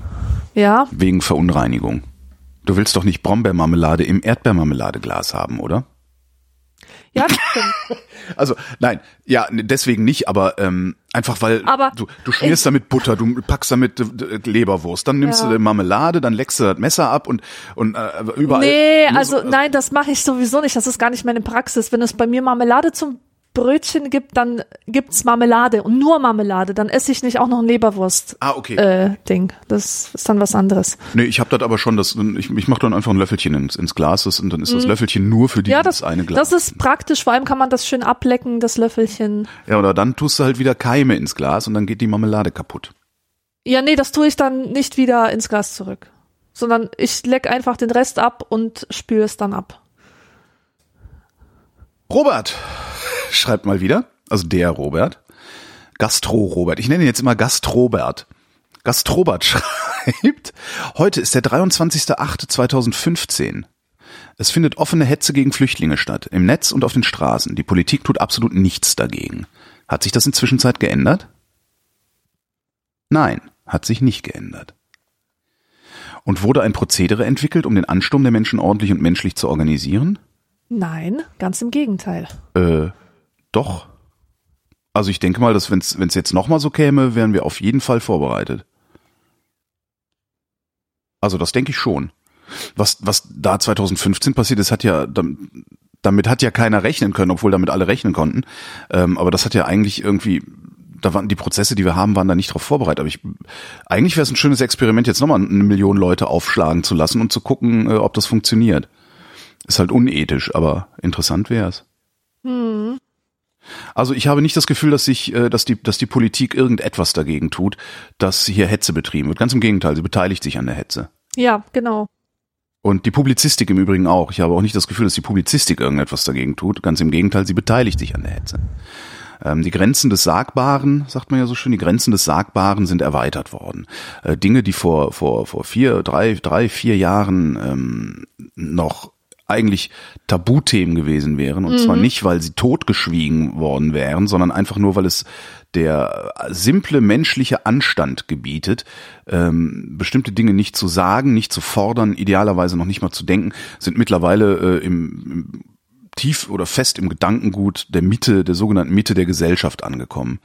Ähm, das also rechts rückt nach innen, also rechts rückt in die Mitte und das ist sicherlich ein Problem. Robert endet seine Mail mit, ich hoffe, ihr habt gute Nachrichten, denn im Moment schäme ich mich für das, was momentan in unserem wirklich stinkreichen Land passiert. Ja. Das geht Die Scham hört niemals auf. Ja, genau. Was ist das denn hier? Oh, nee, falsch. Hä? Warum ist denn da, warum steht denn in dieser Frage nichts drin? Ah, da. Björn fragt, wann wird der letzte Weltrekord bei sportlichen Disziplinen gebrochen sein? Wird er jemals gebrochen sein, wenn wir alle immer größer und schlanker und kräftiger werden? Und wenn ständig. Also ich weiß nicht. Diese, diese Rekordsache, die, die nimmt doch wirklich kein Ende. Ich, äh, ich, ich weiß es halt nicht. Also gibt es nicht, oder müsste es nicht, ich, das, ich frage mich das schon lange, müsste es nicht eigentlich eine physikalische Grenze geben? Müsste es nicht eigentlich eine, eine also eine, eine körperliche Grenze geben, wie schnell man laufen kann, wie schnell man schwimmen kann, also wie schnell man ein Kniegelenk bewegen kann, wie schnell man ein, wie schnell ein Muskel sich zusammenziehen und ausdehnen kann. Irgend, ja, aber was ist, wenn wir mal, wenn wir mal zu Cyborgs werden? Und da geht's ja hin. Wir werden ja irgendwann ähm, Cyborg-mäßig unterwegs sein, ja. Okay. Und dann ändert sich unsere äh, körperliche Leistungsfähigkeit. Kollege, Bestimmt wird das dann. Ja. Hm? Bestimmt wird es dann so eine Grenze geben. Man könnte zum Beispiel sagen, der letzte Mensch, wie, wie es ihn einmal gab, hat den und den Rekord aufgestellt und jetzt schauen wir mal, wie es mit den Cyborgs weitergeht. Das wäre dann aber, das, das wäre dann, würde ja heute dann den Tatbestand Doping erfüllen. Ne? Also es, ja, so. stimmt. Ähm, mhm. Und also ich, ich bin auf diese Idee mal gekommen äh, bei, bei der Tour de France, ja, wo ja praktisch die Pharmaindustrie um die Wette fährt irgendwie. Ähm, und ich denke mir immer, wenn doch so jemand wie Lance Armstrong oder Jan Ulrich krass gedopt hat, um diese Leistung zu bringen, dann muss doch eigentlich jeder, der noch schneller fährt als diese Jungs, auch gedopt sein und zwar noch mehr. Weil ich kann mir beim besten Willen nicht vorstellen, dass du das dann mit ganz normalem Training erreichst, solche Leistung zu bringen. Sonst hätten die das damals doch schon gemacht. Mhm. Das ist so, wo ich immer denke, eigentlich muss es doch irgendwo eine physikalische Grenze geben. Ja. Aber im Zweifelsfall wird dann halt gesagt, ja, dann dopt euch halt, scheißegal. Möge der Bessere gewinnen. Also das, ich, ich finde sowieso, mach es halt. So, wenn du meinst, das wäre in Ordnung, dann machst du halt. Schlechtes Vorbild bist du so oder so. Ob du offiziell Doping betreibst oder ob du es inoffiziell betreibst, die anderen fangen auch damit an. Hm. Aber interessant, es ist eine interessante Frage, ich mir schon lange stelle auch.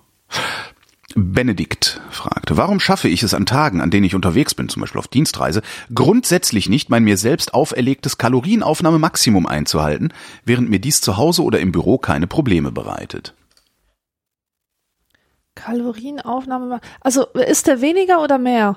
Ähm, also will, er nimmt mehr ein, äh, wenn er das Maximum, er reißt das Maximum. Einhalten. Das heißt, er ist sehr dünn und will mehr essen.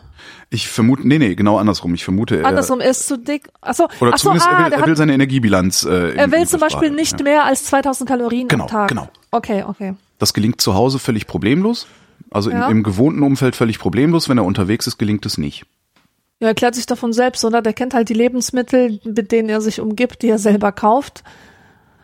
Und wenn du unterwegs bist, nimmst du einfach mal viel Scheiße ein. Ist einfach so. Brauchst schnell einen Döner, einen Burger oder genau. so und das hat nun mal viele Kalorien. Ja, und es gibt halt auch nichts ordentliches, ne? Es ist ja praktisch unmöglich an deutschen Bahnhöfen gesundes Essen zu finden. Ja, das genau. geht halt so gut wie nicht. Ne? Vor allen Dingen, je kleiner die Bahnhöfe werden. Also wenn du dann irgendwo in Frankfurt am Main, selbst in Frankfurt am Main, musst du noch wissen, wo du hingehst, um was ordentliches zu essen zu kriegen, weil das Offensichtliche, was du siehst, wenn du da ankommst, ist halt alles Junk. Ja, aber es gibt es gibt ähm, Fast Food, das besser ist als anderes Fast Food. Zum Beispiel alles, was asiatisch ist, ja. was äh, aus der Richtung Thai kommt. Ja. Also jetzt nicht so ein so ein paniertes Hähnchen oder sowas, sondern paniertes Thai-Hähnchen. Genau. Ja, genau. sondern einfach mageres Hühnerfleisch durchaus mit viel Gemüse und wenig, wenig Sahnesoße und sowas. Das ist ja sowieso nie bei diesem Essen. Also das kann ich eigentlich immer empfehlen. Hm. Ja. Das ist auch so ein Essen, was nicht belastet und was Ja, überhaupt. satt macht. Überhaupt alles mit Reis, ne? Reis ist irgendwie immer gut, ja. Ja, und möglichst keinen Teig. Also das Problem ist halt, du kriegst halt überall Teigwaren. Und Teig ist halt echt evil. Also gerade, gerade Ja, also ja, ja. Ne, so Kuchen und was es da alles gibt, das ist mit so großer Vorsicht zu genießen, wenn man, wenn man seine Kalorienzufuhr im Griff behalten will. Ja, schrecklich. Fisch ist gut, aber Fisch ist halt auch immer entsprechend teuer und er muss auch ordentlich sein, weil so die normalen Fischbuden, die man so findet, Nordsee und so. Das finde ich jetzt nicht so prickelnd, was, was es da Ja. so gibt. Aber so einfach, ich, ich weiß noch, es gab bei mir hier am Bahnhof Tempelhof, das ist ein S-Bahnhof, ähm, da gab es einen Obststand. Also da gab es hat halt irgendwie so eine Asiaten haben da einen Obststand gehabt, einen echt großen Obst, Gemüse, also wie, wie so ein Marktstand, stand da so. Auf einmal war er weg. Stattdessen hat gegenüber der dritte Bäcker aufgemacht, also der dritte, ne, so von diesen Bahnhofsbäckern, die es da so gibt. Das ist echt völlig absurd. Naja. Und ein Blumenladen. No, also noch ein Blumenladen. Julian fragt, insgesamt betrachtet, haben die Linken oder die Rechten das 20. Jahrhundert gewonnen?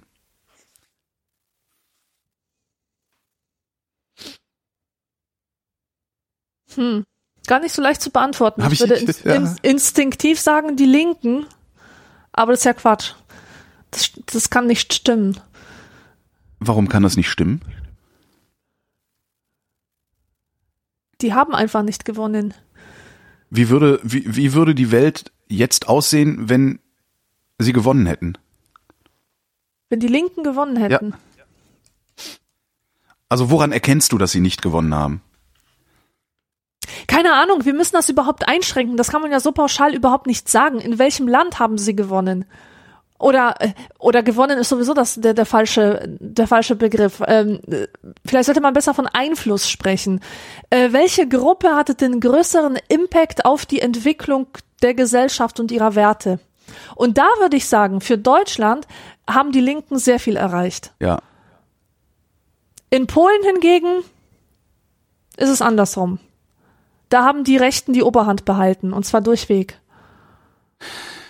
Und wenn ich jetzt die Polen und die Deutschen einfach mische, also wenn ich mir das Ganze jetzt mal europaweit angucke oder weltweit angucke, also was ist, was ist rechts, was ist originär rechts, was ist originär links?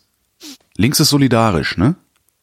Links ist solidarisch, links ist offen, tolerant, Ja, äh, ist für Brücken, nicht für Mauern. ja. Also das fand ich eine gute Metapher mit den Brücken und den Mauern. Die Ja, konservativen Mauern, die die Liberalen ähm, bauen Brücken. Genau.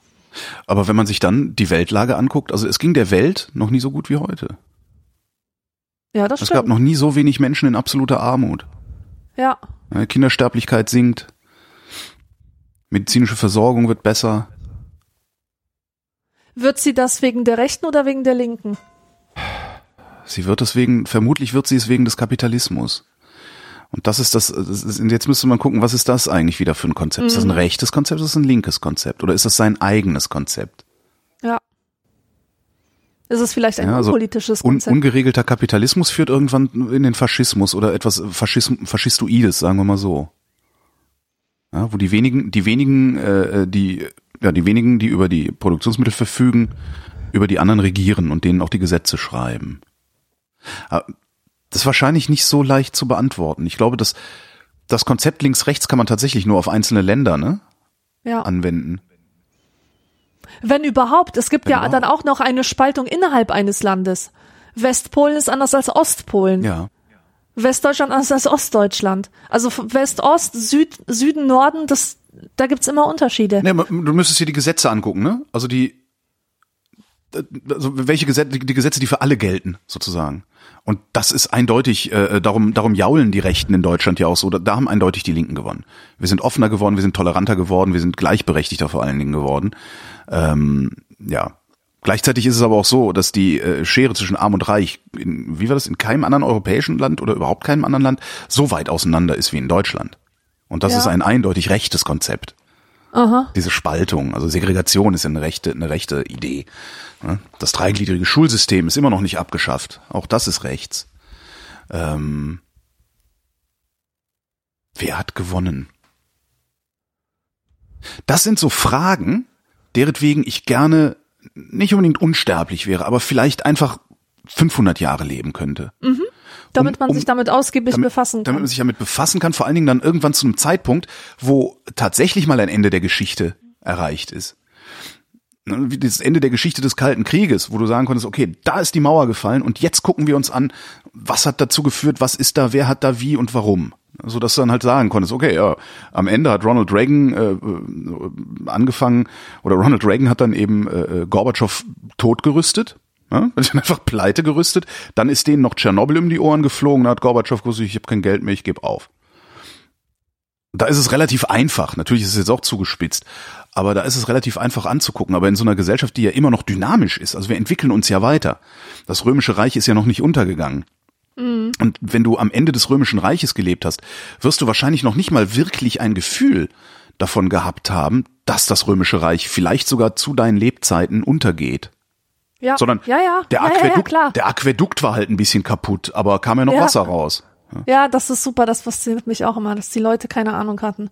Sie hatten keine Ahnung, dass sie in einem zerfallenen römischen Reich leben, sie hatten keine Ahnung, dass sie Menschen des Mittelalters sind Ja. und so weiter. Das finde ich Wo, super. es stellt, drängt sich dann auch sofort die Frage auf, wovon haben wir eigentlich keine Ahnung?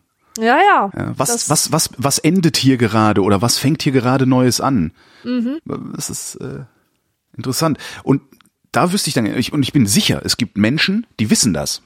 Es gibt Menschen, die wissen, was gerade hier endet und was gerade hier anfängt, Mhm. was natürlich morgen schon wieder was völlig anderes ist. Aber es gibt Menschen, die wissen das und ich glaube auch, dass es diese Menschen das irgendwo hinschreiben und man es nachlesen kann. Und ich wüsste gerne, welche Menschen das sind. Ja, So. Also wer sind eigentlich die Intellektuellen, die man später zitieren wird. die man später zitieren wird? Genau. Oder, oder wer hat oder wer hat zumindest das Zeug dazu? Weißt du? Ich fand zum Ja. Beispiel so jemand wie Frank Schirmacher ähm, in seinen in seinen späten Tagen. Also, ne, anfangs war der ja auch ein stinknormaler rechter Stinkstiefel-Spinner-Autor da in der FAZ irgendwie. Aber der hat ja irgendwann eine, eine Wandlung durchgemacht und hat äh, hat sich geöffnet und hat geguckt, Moment mal, die Welt entwickelt sich in eine Richtung, die, wenn sie sich so weiterentwickeln oder wenn die Welt sich weiter so entwickelt hätte, wie ich früher dachte, dass es richtig wäre, wäre sie noch schlechter, als sie ist. Was ich das jetzt mal zusammen. Ich glaube, wenn der weiter geschrieben hätte und was man auch in seinen Büchern sieht, die ja auch durchaus umstritten sind, aber was man sieht, ist, dass er einen vergleichsweise klaren Blick auf die Welt hat und ich glaube, der, der wird später mal zitiert werden. Und wenn er weiter geschrieben hätte, dann, dann, dann umso stärker.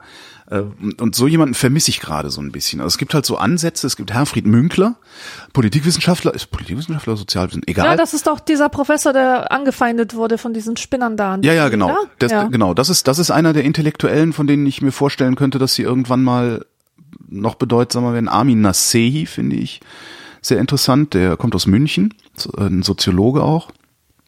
Aber dann verließen sie ihn schon. Münkler, Nasehi, fertig. Und, und äh, Precht, also Richard David Precht finde ich toll, um überhaupt erstmal zu lernen, wie man denkt. Den hassen alle, weil, weil, Ja. der, weil der nicht so dämlich rumschwurbelt wie hier dieser Sloterdijk, ähm, sondern weil der ähm, klare Worte benutzt Weißt du, und, und Metaphern ich- benutzt, die jeder verstehen kann.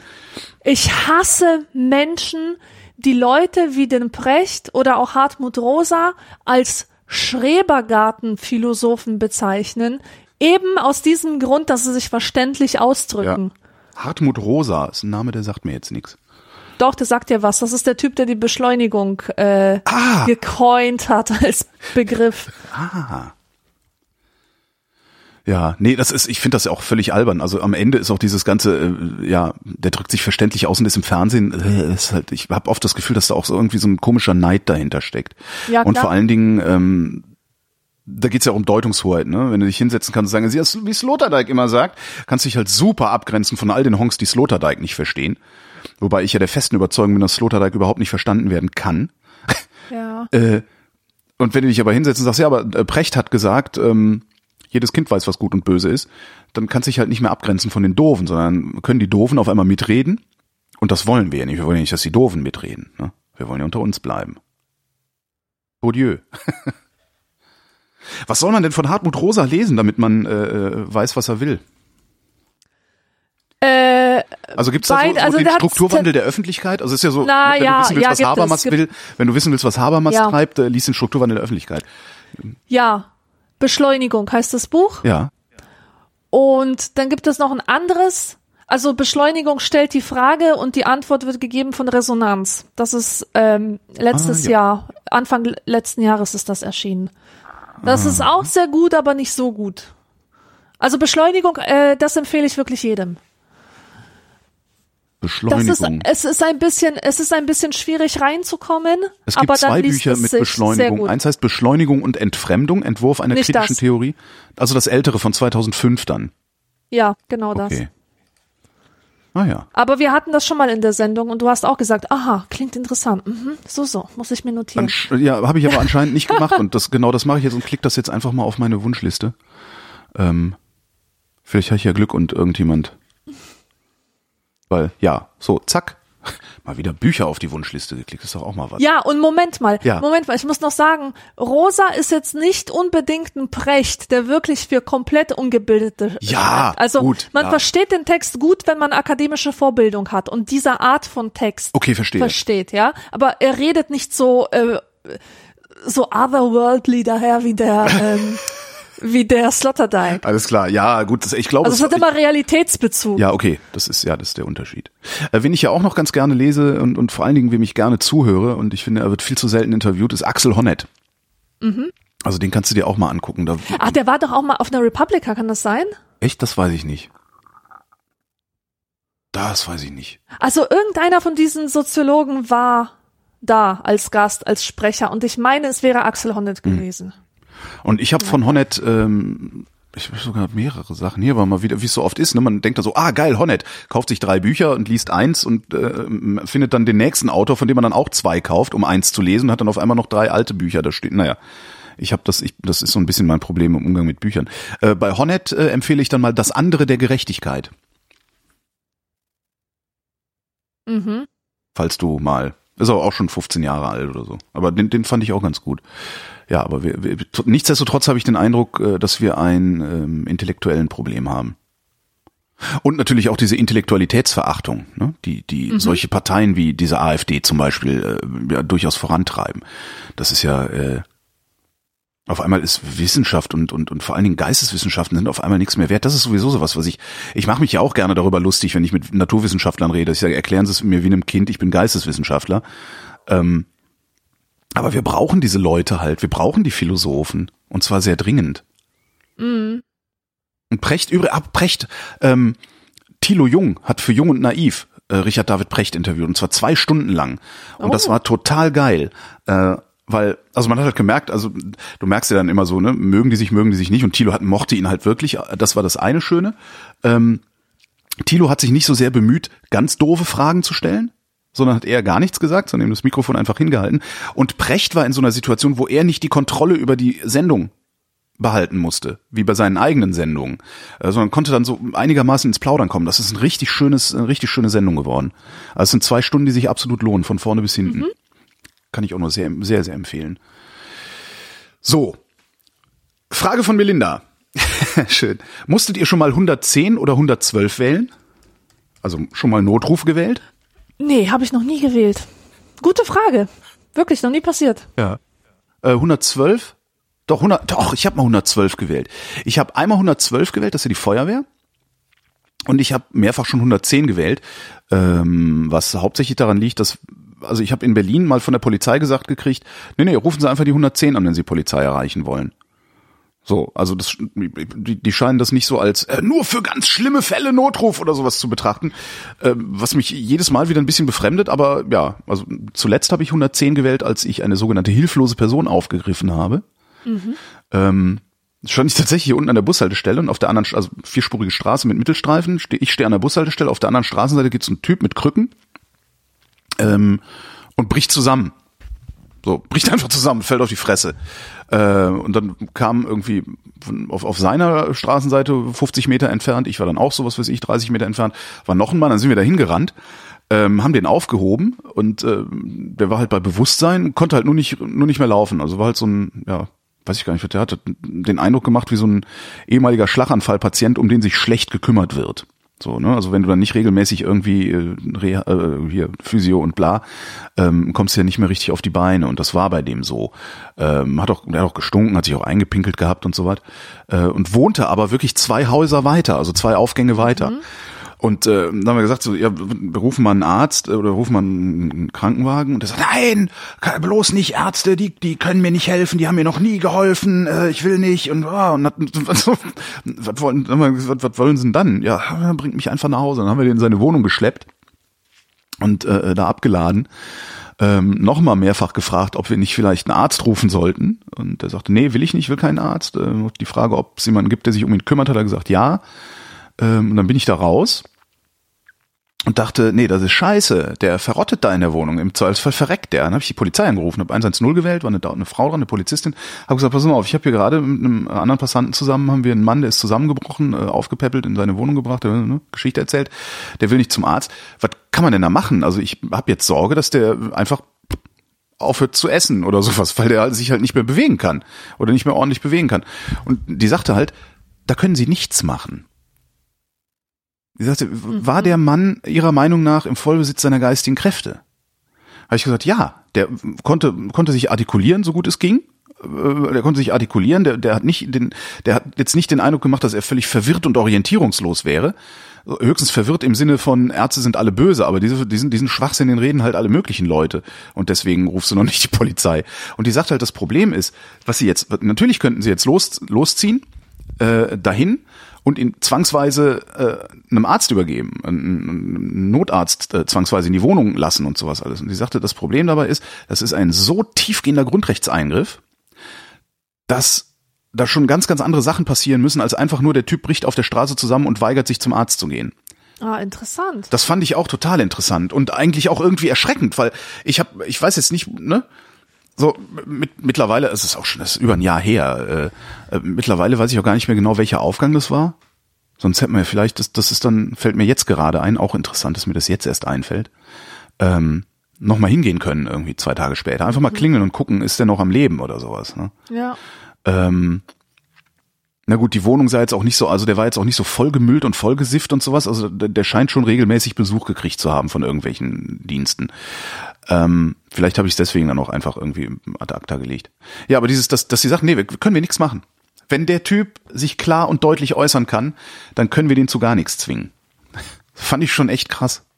Und äh, 112, also Feuerwehr, habe ich angerufen, als ich nach Berlin gezogen bin. Ist wahrscheinlich der Klassiker, den jeder macht, wenn er frisch in Berlin ist und es Winter wird.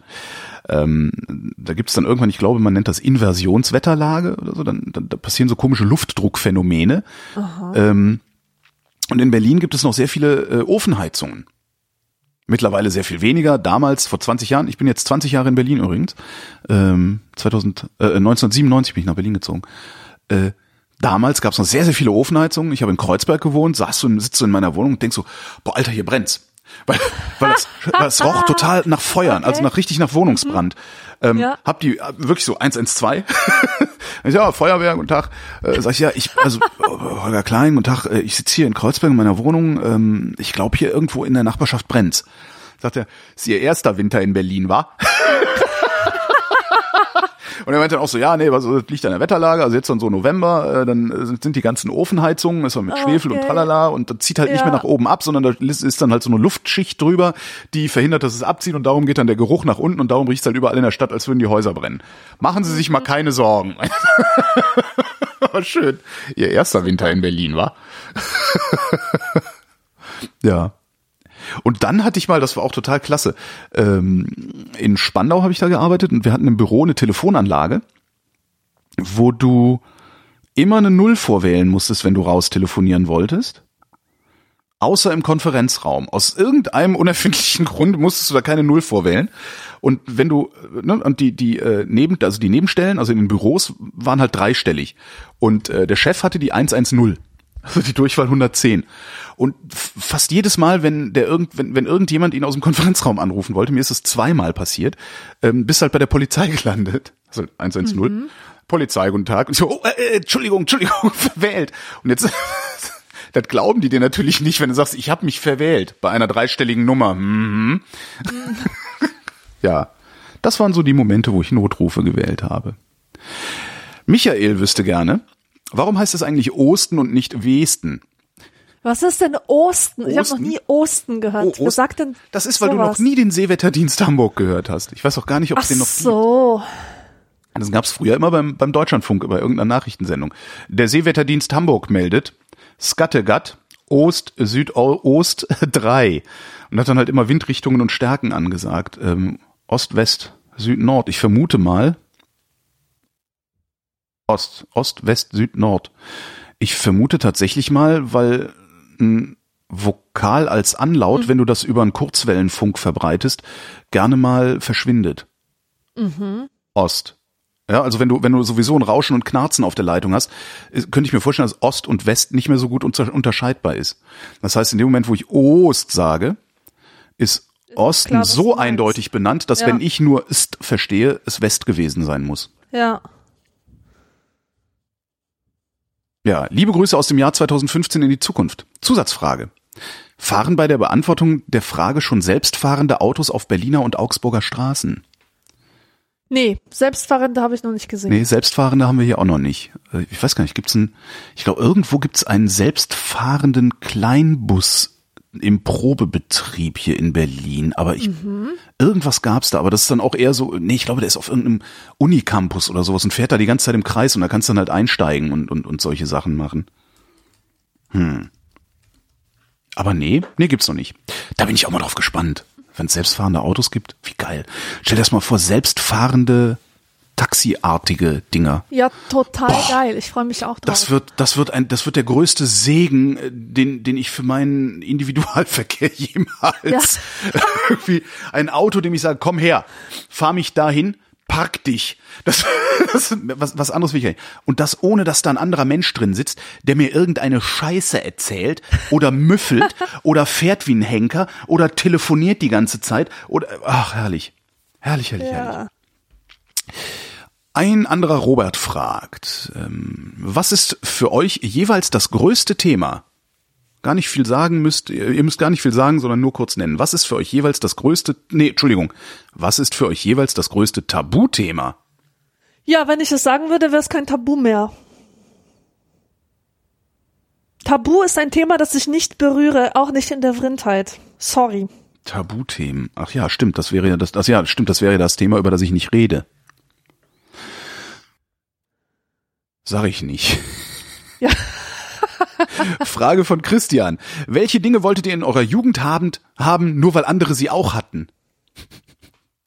Ja, so hässliches Zeug. Carhartt-Jacke. Es gab so komische Carhartt-Jacken, die sahen aus wie ein Panzer, wie so ein leicht ölig schimmernder Panzer. Die waren ganz widerlich und die wollte ich unbedingt haben, aber nur aus dem Grund, dass alle die hatten. Also die fand ich auch nie schön. Genauso verhält es sich mit diesen Schnellfickerhosen von Adidas. Schnellfickerhosen Weißt du, von die, Adidas? ja, die mit diesen, ähm, diese Jogginghosen mit dieser Leiste seitlich, Ah, Druck, Knopfleiste. Druckknopfleiste seitlich, alles klar. Druckknopfleiste seitlich, Siehste, ganz in, genau. In meiner Generation hießen, waren normale Jogginghosen noch Schnellfickerhosen. Und die hießen so, weil man die So. einfach schnell runterziehen konnte, um zack, zack. Ach so. Ja. Tja. Ja, dann gab es diese Kangol-Cappies, kennst du die noch? Äh, ja, ich trage Kangolmützen. Im, Regel? Im Regelmaß, ja. Okay, aber in den 90ern war das mal wirklich eine Mode, dass man die verkehrt herum anhat. Nein, natürlich so, also nein, nein, nee. Das natürlich nicht, aber das ist so, also äh, ich habe eine, eine, eine große äh, Anzahl, also mehrere, vier, in verschiedenen Grau, Schwarz und Brauntönen. Ja. Äh, das sind meine ganz normalen Kopfbedeckungen, wenn ich draußen rumlaufe. Hm? Aber mit dem Schirm nach vorne, also so Filz, Filzkappen, ne? So, Ja. genau. Hm? Stimmt, Ja, die nee, haben das die war, immer andersrum das war früher so aufgezogen. eine, ja. so eine dumme Mütze, die man trug zu Latzhosen und, und so, so Hip-Hop-Hosen und sowas. Und sowas wollte ich auch immer haben, aber Mhm. die waren immer viel zu teuer. Und äh, Buffalos, Original Buffalos. Alles Sachen, die ich haben musste, weil andere sie hatten. Original Schön Buffalos. Original Buffalos in deiner Generation sahen schlimm aus, ne? Mega schlimm. Ich hatte Dockers, die waren billiger, sahen aber genauso schlimm aus. Original Buffalos in meiner Generation sahen gut aus und die sähen, sähen auch heute noch gut aus, glaube ich. Aber du meinst, aber meinst du wirklich diese Plateausohlen? Nee, Buffalo hat ganz andere Schuhe gemacht, äh, Eben. bevor sie diese. Buffalo macht ja, Buffalo macht ja heute noch Schuhe und diese Schuhe sind total geil. Die Schuhe von Buffalo sind top. Ich mach mal gerade Buffalo Boots. Ich guck mal, ich guck mal, ob es die noch oder wieder gibt, aber vermutlich nicht. Also was, was machen die denn heutzutage für Schuhe? Also damals waren das Einfach tolle Schuhe, die sehen extravagant und, und stylisch zugleich aus. Also die sind so sehr besonders, aber nicht billig. In den Die 80ern, sehen in den toll 80ern waren das halt so, ähm, ja, im Grunde Basketballstiefel, die die gemacht haben. Ach, ah, es echt? gibt, es gibt, wenn man, wenn man Buffalo Boots 80er googelt, dann äh, findet man die. Das, die Ach, sehen, ich sehen wusste aus gar nicht, dass Basket, diese Marke schon so alt ist. Sehen aus wie Basketballstiefel 80s. und haben so ein komisches, komisches Logo an der Seite, ähm, am Knöchel. Und das waren damals. Meinst du ein Krei kreisförmiges? Nein, äh, es sieht aus wie ein Runenzeichen, das kein Runenzeichen ist. Oder wie eine deutsche, ja, wie, wie, wie, wie nennt sich das? Wie, wie eine Frakturschrift, äh, was keine Frakturschrift ist. Allerdings hatten die damals flachere Sohlen. Aber das sind ja immer noch Plateausohlen. Nee, nee, die waren, das ist, das wundert mich auch gerade, die waren wesentlich flacher. Also sie hatten einfach Okay. flache, gerade Sohlen und wenn du drunter geguckt hast, äh, waren das so, wie so, wie so kleine, so was weiß ich, so fünf Millimeter Noppen sozusagen nebeneinander, Okay. also, die nebeneinander gestellt waren. Also das, was man da jetzt gerade sieht, ähm, vermutlich auf einer amerikanischen Webseite, also Dollar kosten 77 Dollar 74, äh, das sind, das sind tatsächlich Plateausohlen, die hatten wir damals nicht. Also so sah das nicht aus. Aber der Rest des Schuhs, also der Schnitt ist, ist in etwa so, müssten wir mal in Ruhe suchen, da gibt's bestimmt noch Fotos von irgendwo, irgendwas. Buffalo Boots 80er. Ja. Ähm, ja. Ja, das waren eigentlich ganz normale Basketballstiefel mit ganz normalen flachen Sohlen und äh, die musste jeder haben. Also wirklich jeder und die wollte ich auch haben, weil alle die hatten. Äh, aber ich, die fand ich jetzt, die fand ich aber auch schön. Ähm, was ich haben wollte, was, weil es die anderen hatten, es gab damals die Vanilla-Hose hieß die. Also es war tatsächlich ein Hersteller, Vanilla hieß der. Vanilla, wie uncool. Vanilla oder so ähnlich stand dann drauf. Ja klar, Vanilla-Hosen, die hat man damals ähm, gekauft in Köln in einem sehr, sehr, warte mal, wie hieß denn der Laden? Oh fuck, ich habe den Namen vergessen. Jeanspalast. Es, nein, Jeanspalast war für normale Jeans. Ähm, es gab auf der äh, auf der Schildergasse, wenn man äh, Richtung Neumarkt gegangen ist, gab es irgendwann relativ zum Ende hin rechter Hand eine Passage eine kleine Passage äh, da rein und dann hinten am Ende dieser kleinen Passage, da gab's so einen Trendklamottenladen, die auch die geilsten Plastiktüten hatten. Die hatten so super geil designte Plastiktüten mit so einem mit so einer Kordel an der Seite, so dass du die super über die über die Schulter hängen konntest. Ah, Ähm, so ein Seesack. See, genau, Seesack, genau, Mhm. Seesack-Plastiktüte war das. Ähm, oh, wie hieß der Laden? Vogue! Der Laden hieß Vogue. Wow. genau. Der Laden hieß einfach Vogue. Und du bist da wirklich echt, man, man ist da, äh, die Tüten alleine waren schon Geld wert. Und man ist da wirklich hin und hat dann irgendwie geguckt, irgendwas zu kaufen, was billig war, aber voluminös genug, dass du eine große Tüte gekriegt hast, um so eine Tüte zu haben. Und da gab's diese Vanillahosen. Und das waren im Grunde Karottenhosen. Also karottenförmig geschnitten, oben weit, unten schmal. Ähm, nicht in Jeansstoff, also ba Baumwollstoffe, also verschiedenfarbige Baumwollstoffe, Karottenhosen, Cargo. Also so Taschen auf den Seiten, meine ich, wäre das gewesen, auf den Oberschenkeln. Aber nagel mich nicht fest, es ist 30 Jahre her. Ähm, wenn nicht sogar noch länger. Und so eine wollte ich unbedingt haben, weil die alle anderen hatten und das, das war die angesagte Buchse damals und die das, unbedingt. Aber ich sehe da halt fette Jungs in Karottenjeans oder fette Jungs in Karottenhose. Das sieht halt echt schlimm aus. Also das, war, das ist halt, die haben mir nicht gestanden, die haben nicht richtig gepasst, weil die viel zu eng geschnitten waren. Dann, dann, wenn ich dann, mich dann reingezwängt hatte, hat das ausgesehen wie, nee, Presswurst. Und nee, das war ganz schlimm. Das war wirklich ganz schlimm. Aber ich wollte es unbedingt haben, hab's aber nicht gekriegt und bin heute ganz froh darum. Und so bestimmte Modemarken. Es gab damals eine Jeansmarke, die äh, auch unfassbar teuer war. Die hießen Closed, also geschlossen. Und gab's auch nur, Oh, warte. die gab's auch nur in Köln bei Daniels. Das war der einzige Laden, der die geführt hatte damals. Und die kostete, da kostete damals, also ne, Mitte der 80er, kostete so eine Jeans 150 Mark oder so, also ein unvorstellbarer Preis. Ja, das ist der Preis für die Levis bzw. Levi's. Die hat äh, auch so viel gekostet. 160 Mark. Und das ist ja heute ist es ja fast normaler Preis. Also wenn du so in irgendwelche besseren Läden gehst, kostet ja jede dämliche Jeans irgendwie 120, 150, 160 Euro oder sowas, was schon echt ganz interessant ist. Ähm, wollte ich immer haben, habe ich aber auch nicht gekriegt, weil so viel Geld hatten wir einfach nicht. Also wir waren jetzt nicht die Familie, die sich äh, mal eben eine 150 Mark Jeans hätte leisten können. Ja. Ja. Was wollte ich noch haben, weil anderes hatten und hab's gekriegt? Naja, der Zauberwürfel. Aber das ist halt so eine, das war halt so eine Mode, die, die war halt da, oder? Einfach so ein Trend. So ein Trend halt. Und das ist ja dann auch nicht mehr, wo man, also willst du haben, weil die anderen das haben, heißt ja, dass du es eigentlich gar nicht haben willst. Ne? Also dass du damit Ja, nichts genau. anzufangen weißt. Und ich habe eigentlich damals mit allem, was ich hatte, was anzufangen gewusst. Wir hatten auch nicht so viel. Das ist auch sowas, was mir immer wieder auffällt. In den 80er Jahren fing das mit diesem krassen Konsum gerade erst an. Ehrlich. Das fing in meiner Pubertät gerade erst an mit diesem krassen Konsum, dass auf einmal Markenbewusstsein da war, aber Ja, halt nicht so so heftiges Markenbewusstsein. Es gab halt damals nur einen einzigen Schuh von Nike, der cool war. So, Einen. Und den in Mhm. Drei, war's? und den in drei Farben, die hießen Legend. Ähm, würde ich Mhm. heute noch gerne wiedersehen. Das fand ich nach wie vor, also witzigerweise habe ich sogar noch ein 30 Jahre alte Schuhe davon stehen bei meinen Eltern im Keller. Ich weiß nicht warum. Mein Vater hat die nicht weggeschmissen, aber die stehen da halt rum. Äh, Und ich finde immer noch, dass es die coolsten Basketballstiefel Ach, sind. die sind da jemals super geil. Ja, ja, ja, ich sehe ich sehe sie gerade. Ich habe sie gerade gebilder googelt. Und die gab es in High, äh, Legend High und Legend Low. Ja. Und das fand ich, ja, fand ich einfach die coolsten Basketballstiefel. Ähm, ja, genau. Und äh, ich hätte die halt gerne in Low mittlerweile. Naja, egal. Und die, die, im Grunde sehen die aus, wie heute die Air Force One aussehen, aber die Air Force Ja. One sind klobiger insgesamt, finde ich. Also sie waren damals etwas, etwas ja, graziler, sagen wir mal. Das waren halt die Nikes, die du getragen hast. So. Da gab es noch keine Diskussion und keine Abgrenzung nach rechts und links oder sowas, sondern äh, du hast entweder hast du Nike Legend getragen, ähm, dann ging noch Adidas Allround, glaube ich, hießen die, die durfst du auch noch anziehen und wer Puma getragen hat, war halt das Arschloch. Die armen Schweine haben halt Puma getragen, kann sich heute auch keiner Echt? mehr vorstellen. War das die, Ja, ja. war das die Armenmarke? Genau, genau, genau. Pu- Puma war die Armenmarke, ja. Und und da ging das so los und da gab es dann halt wirklich so, man musste halt eine Closed Jeans haben, man musste halt diese Nike-Schuhe haben, aber es, das waren so einzelne Sachen, die man haben musste und ich erlebe heute, dass es viel, viel, viel mehr Einzelteile sind, die man haben muss, weil man sie haben muss. Das, äh, ja.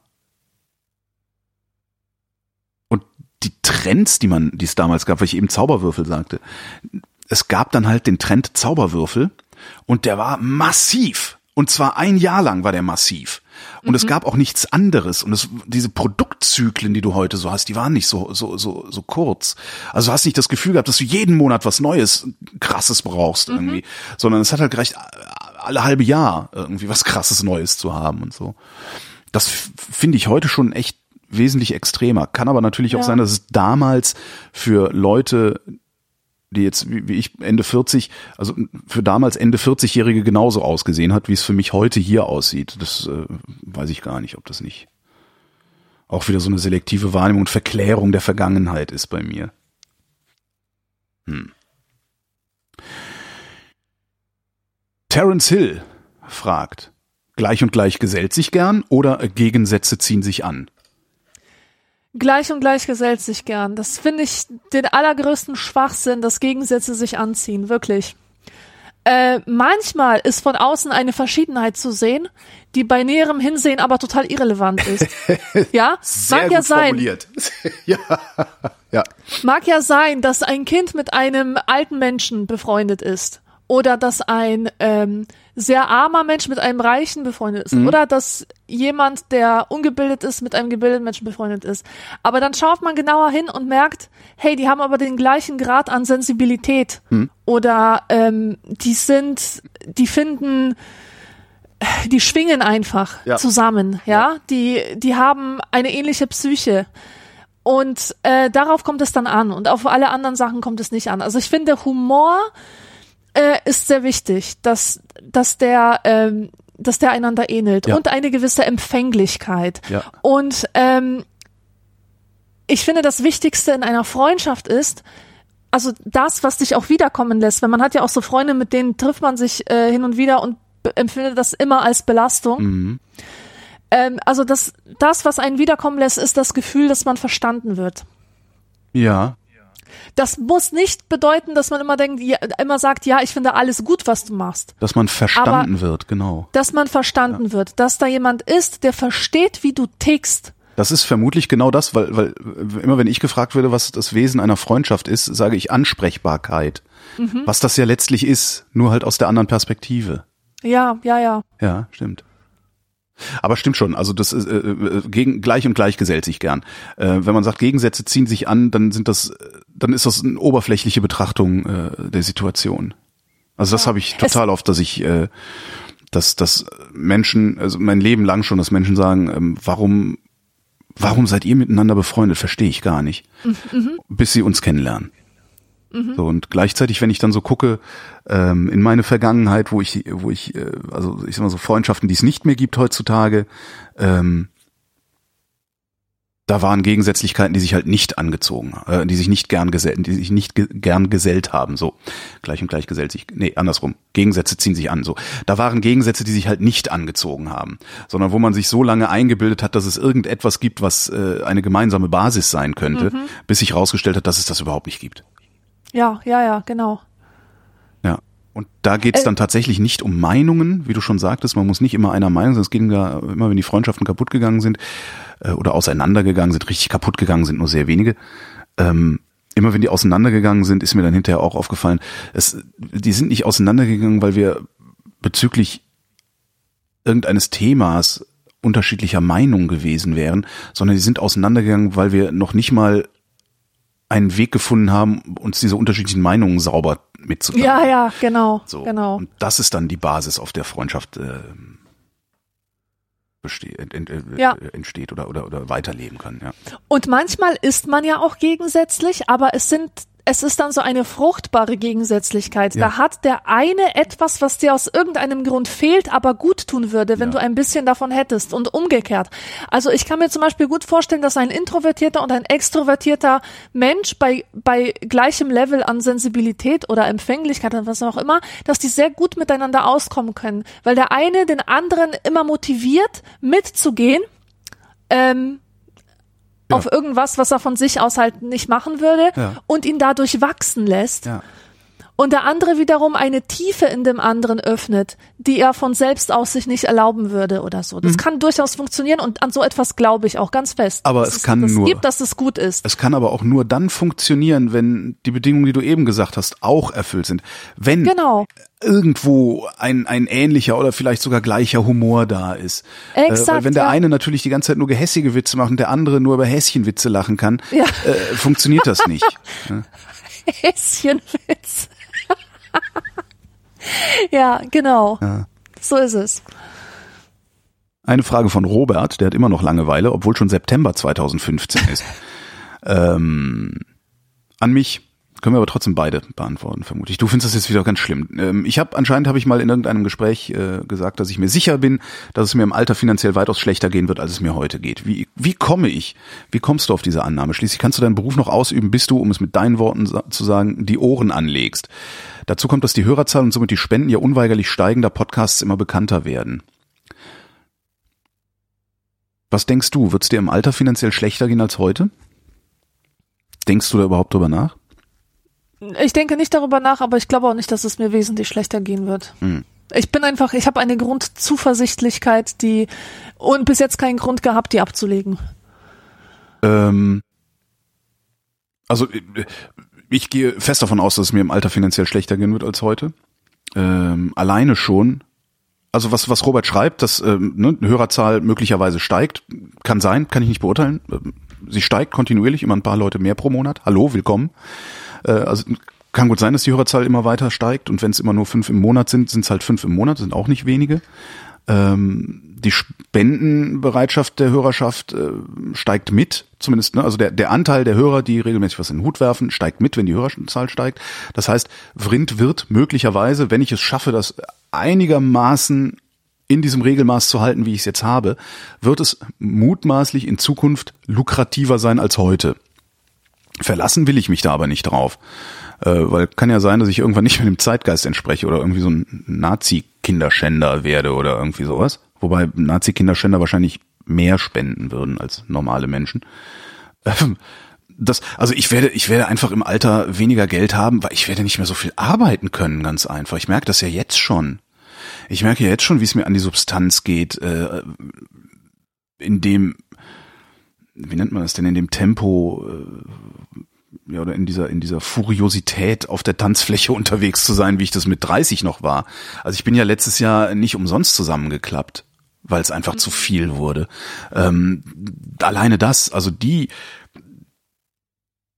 das Maß an Arbeit, das ich heute mache, äh, ne, also Vrind, dann ähm, zehn Tage im Monat den Hörfunk, also zehn Tage im Monat Hörfunk und Vrind, das ist was, das werde ich immer leisten können. Die Frage ist, ob der Hörfunk mich noch will in Zukunft. Die Wahrscheinlichkeit ist gering, weil irgendwann Stimmen auch zu alt werden. Ähm, das ist erstmal was, was gut wegbrechen könnte irgendwann mal. Äh, und, und dann, weißt du, so mal eben irgendwie, es, es gibt halt, ich habe, es gibt Wochen, da fahre ich montags nach Hamburg, um da eine Sendung aufzunehmen. Äh, mittwochs nach München, um eine Sendung aufzunehmen und freitags dann nochmal nach Heidelberg, um eine Sendung aufzunehmen. Das kannst du, das, das geht mit 60 nicht mehr. Mhm. Also jedenfalls nicht, nicht dauerhaft. Und äh, im Moment lebe ich ein Leben, in dem ich sowas dauerhaft mache. Und alleine deswegen wird es mir im Alter äh, finanziell schlechter gehen als jetzt. Okay. Aber muss ich mit leben. Es ist jetzt auch nicht so, dass ich, dass ich da noch unter, unter dieser Vorstellung, das ist eigentlich die interessante Entwicklung seit 2015 unter dieser Vorstellung, dass es mir im Alter schlechter gehen wird, finanziell schlechter gehen wird, vielleicht sogar wesentlich schlechter gehen wird, leide ich nicht mehr so stark, wie ich noch vor zwei Jahren unter dieser Vorstellung gelitten mhm. habe.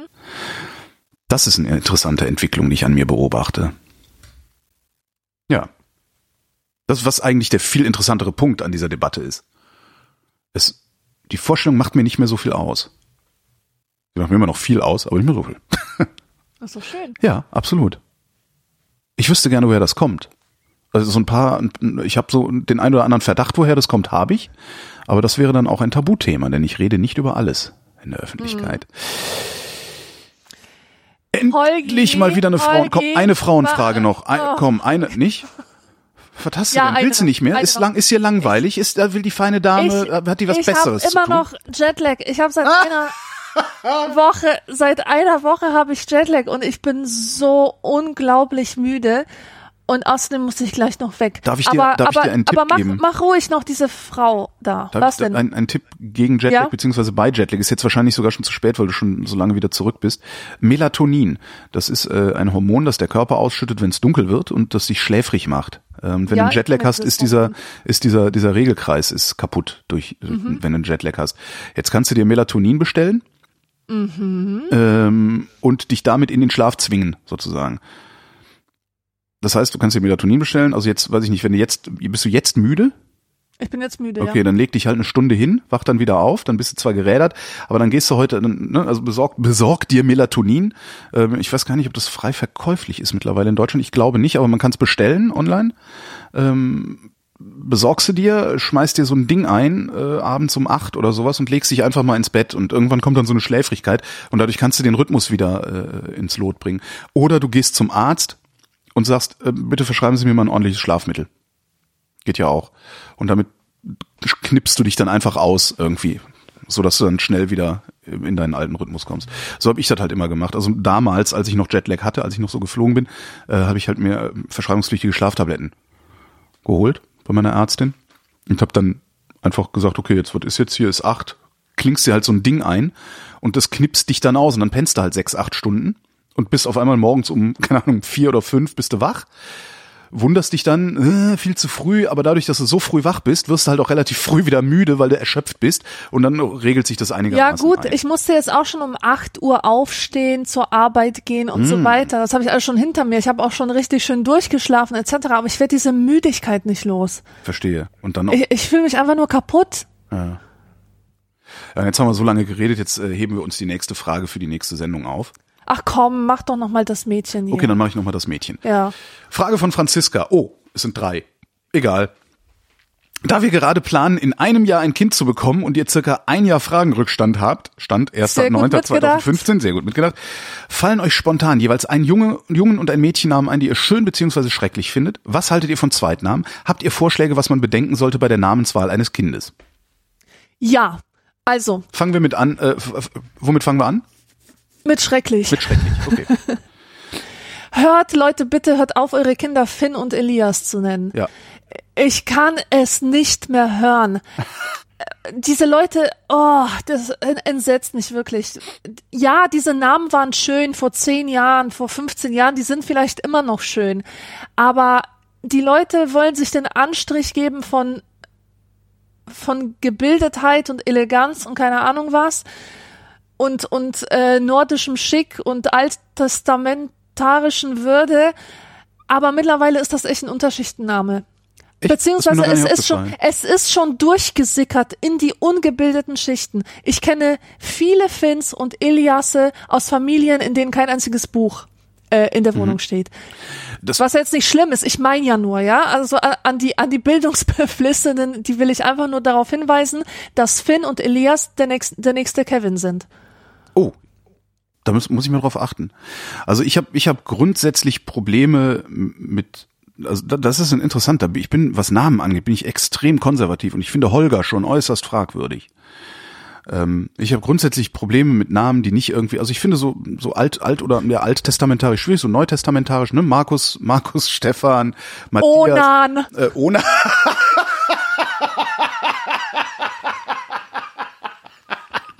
Onan Markus Schneidereit.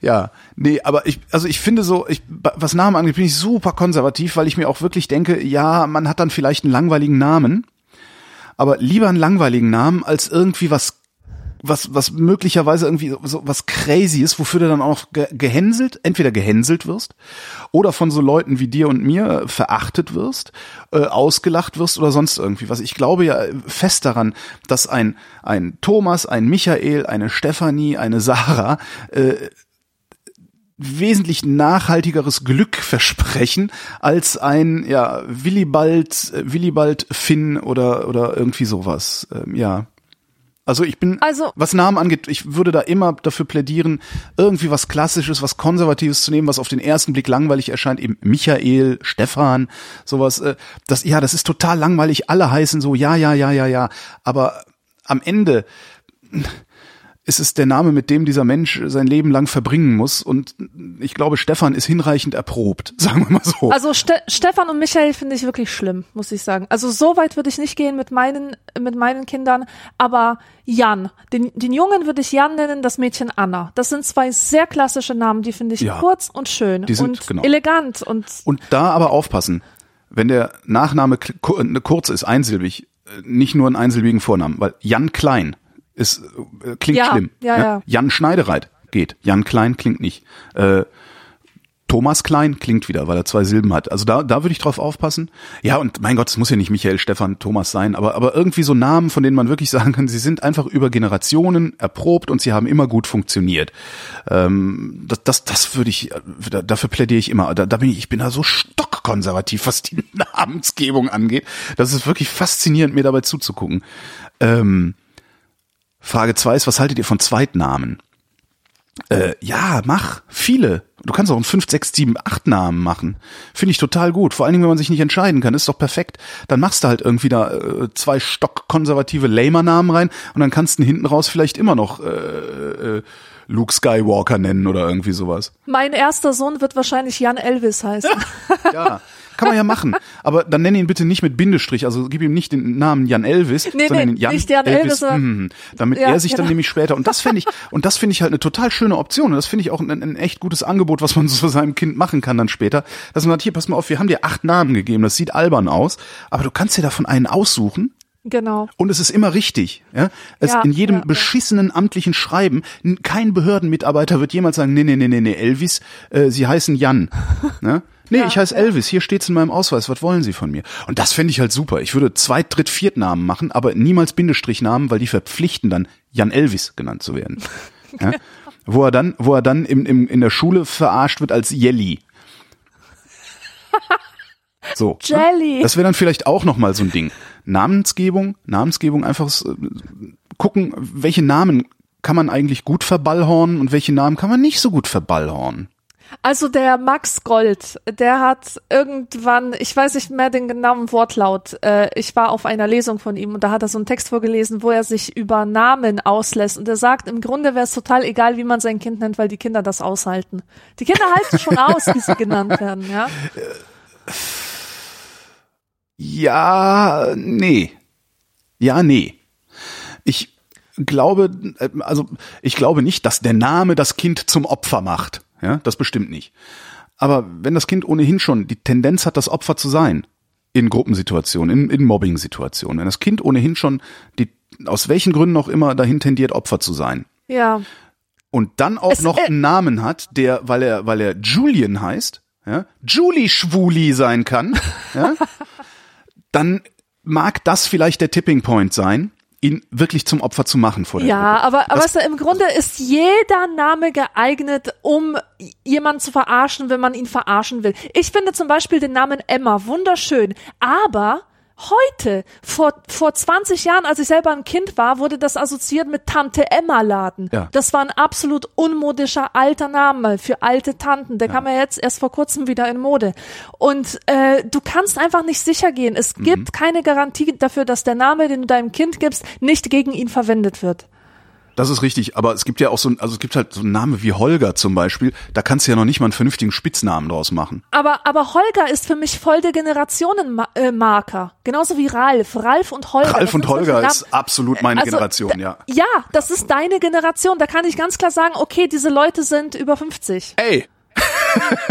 ja, aber Ja, was? Ist, ist, ist doch wirklich so. Oder Dietmar. Niemand heißt Dietmar aus meiner, aus meiner Generation. Dietmar heißt die Generation vor mir. Also ich bin sieben- 47, ich heiße Holger, mein, ich habe ein paar Ralfs, äh, Ralf-Mitschüler gehabt. Ich war witzigerweise der einzige Holger. Nee, stimmt gar nicht, wir waren zu zweit. Ja, okay, sagen wir mal ab 40. So 40 bis Zwischen 60. 40, Und das zwischen ist der 40 und 50, ich würde sagen zwischen 40 und 50 heißt, du, heißt du Ralf und Holger.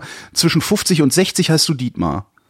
Okay, ja, sehr gut. Ne? Perfekt, So kommt ja. ungefähr hin, würde ich denken. Ja. Dietmar ist Dietmar ist noch aus dieser Generation. Äh, Dietmar hat noch lange Haare und einen Fusselbart gehabt. Die hatten Ja, wir ja nicht mehr. Wir waren ja schon die Popper. Dann gab es noch diesen äh, Trend zum skandinavischen Namen, die zwischen 75 und 85 geboren sind. Holger. Die heißen alle Björn und Sören und Stimmt. Torben und Jörn und Jens und keine Ahnung was. Aber Holger ist auch ein skandinavischer Name. Aber das, Ehrlich? ja, ja, kommt aus dem Finnischen irgendwie. Aha. Ja, ja, habe ich mir mal, habe ich mir mal nachgeguckt. Hm. Kommt aus dem Finnischen und äh, aus den Worten Hold und Ger. Äh, kühn, kühn, treu, stark, mutig, nicht? Hold. Äh, und Ger ist der Wurfspieß. Das, und Holger ist der treue Speerwerfer. Also der ne? Aha. Samurai. der Samurai des finnischen Öle Römenö oder wie da die Herrscher so hießen. Der Samurai. So, ähm, das war äh, diese Frage. Jetzt äh, kommen wir zur obligatorischen Höflichkeitsfrage von Esorel. Wie geht's uns denn heute? Ja, ganz okay. Jetlagged. Okay. Meine Nase juckt. Achtung, jetzt kommt's. Meine Nase juckt. Aber ansonsten geht es mir so gut, wie es mir besser nicht gehen könnte gerade. Geil, oder? Ja, supi. Ist das nicht geil? Mir geht's so gut gerade. Irre. Also echt irre. Und damit äh, wären wir am Ende der Vrindheit. Alexandra, ich danke dir. Ich danke dir, Und Holger. Bis zum nächsten Mal. Danke für die Aufmerksamkeit. Tschüss.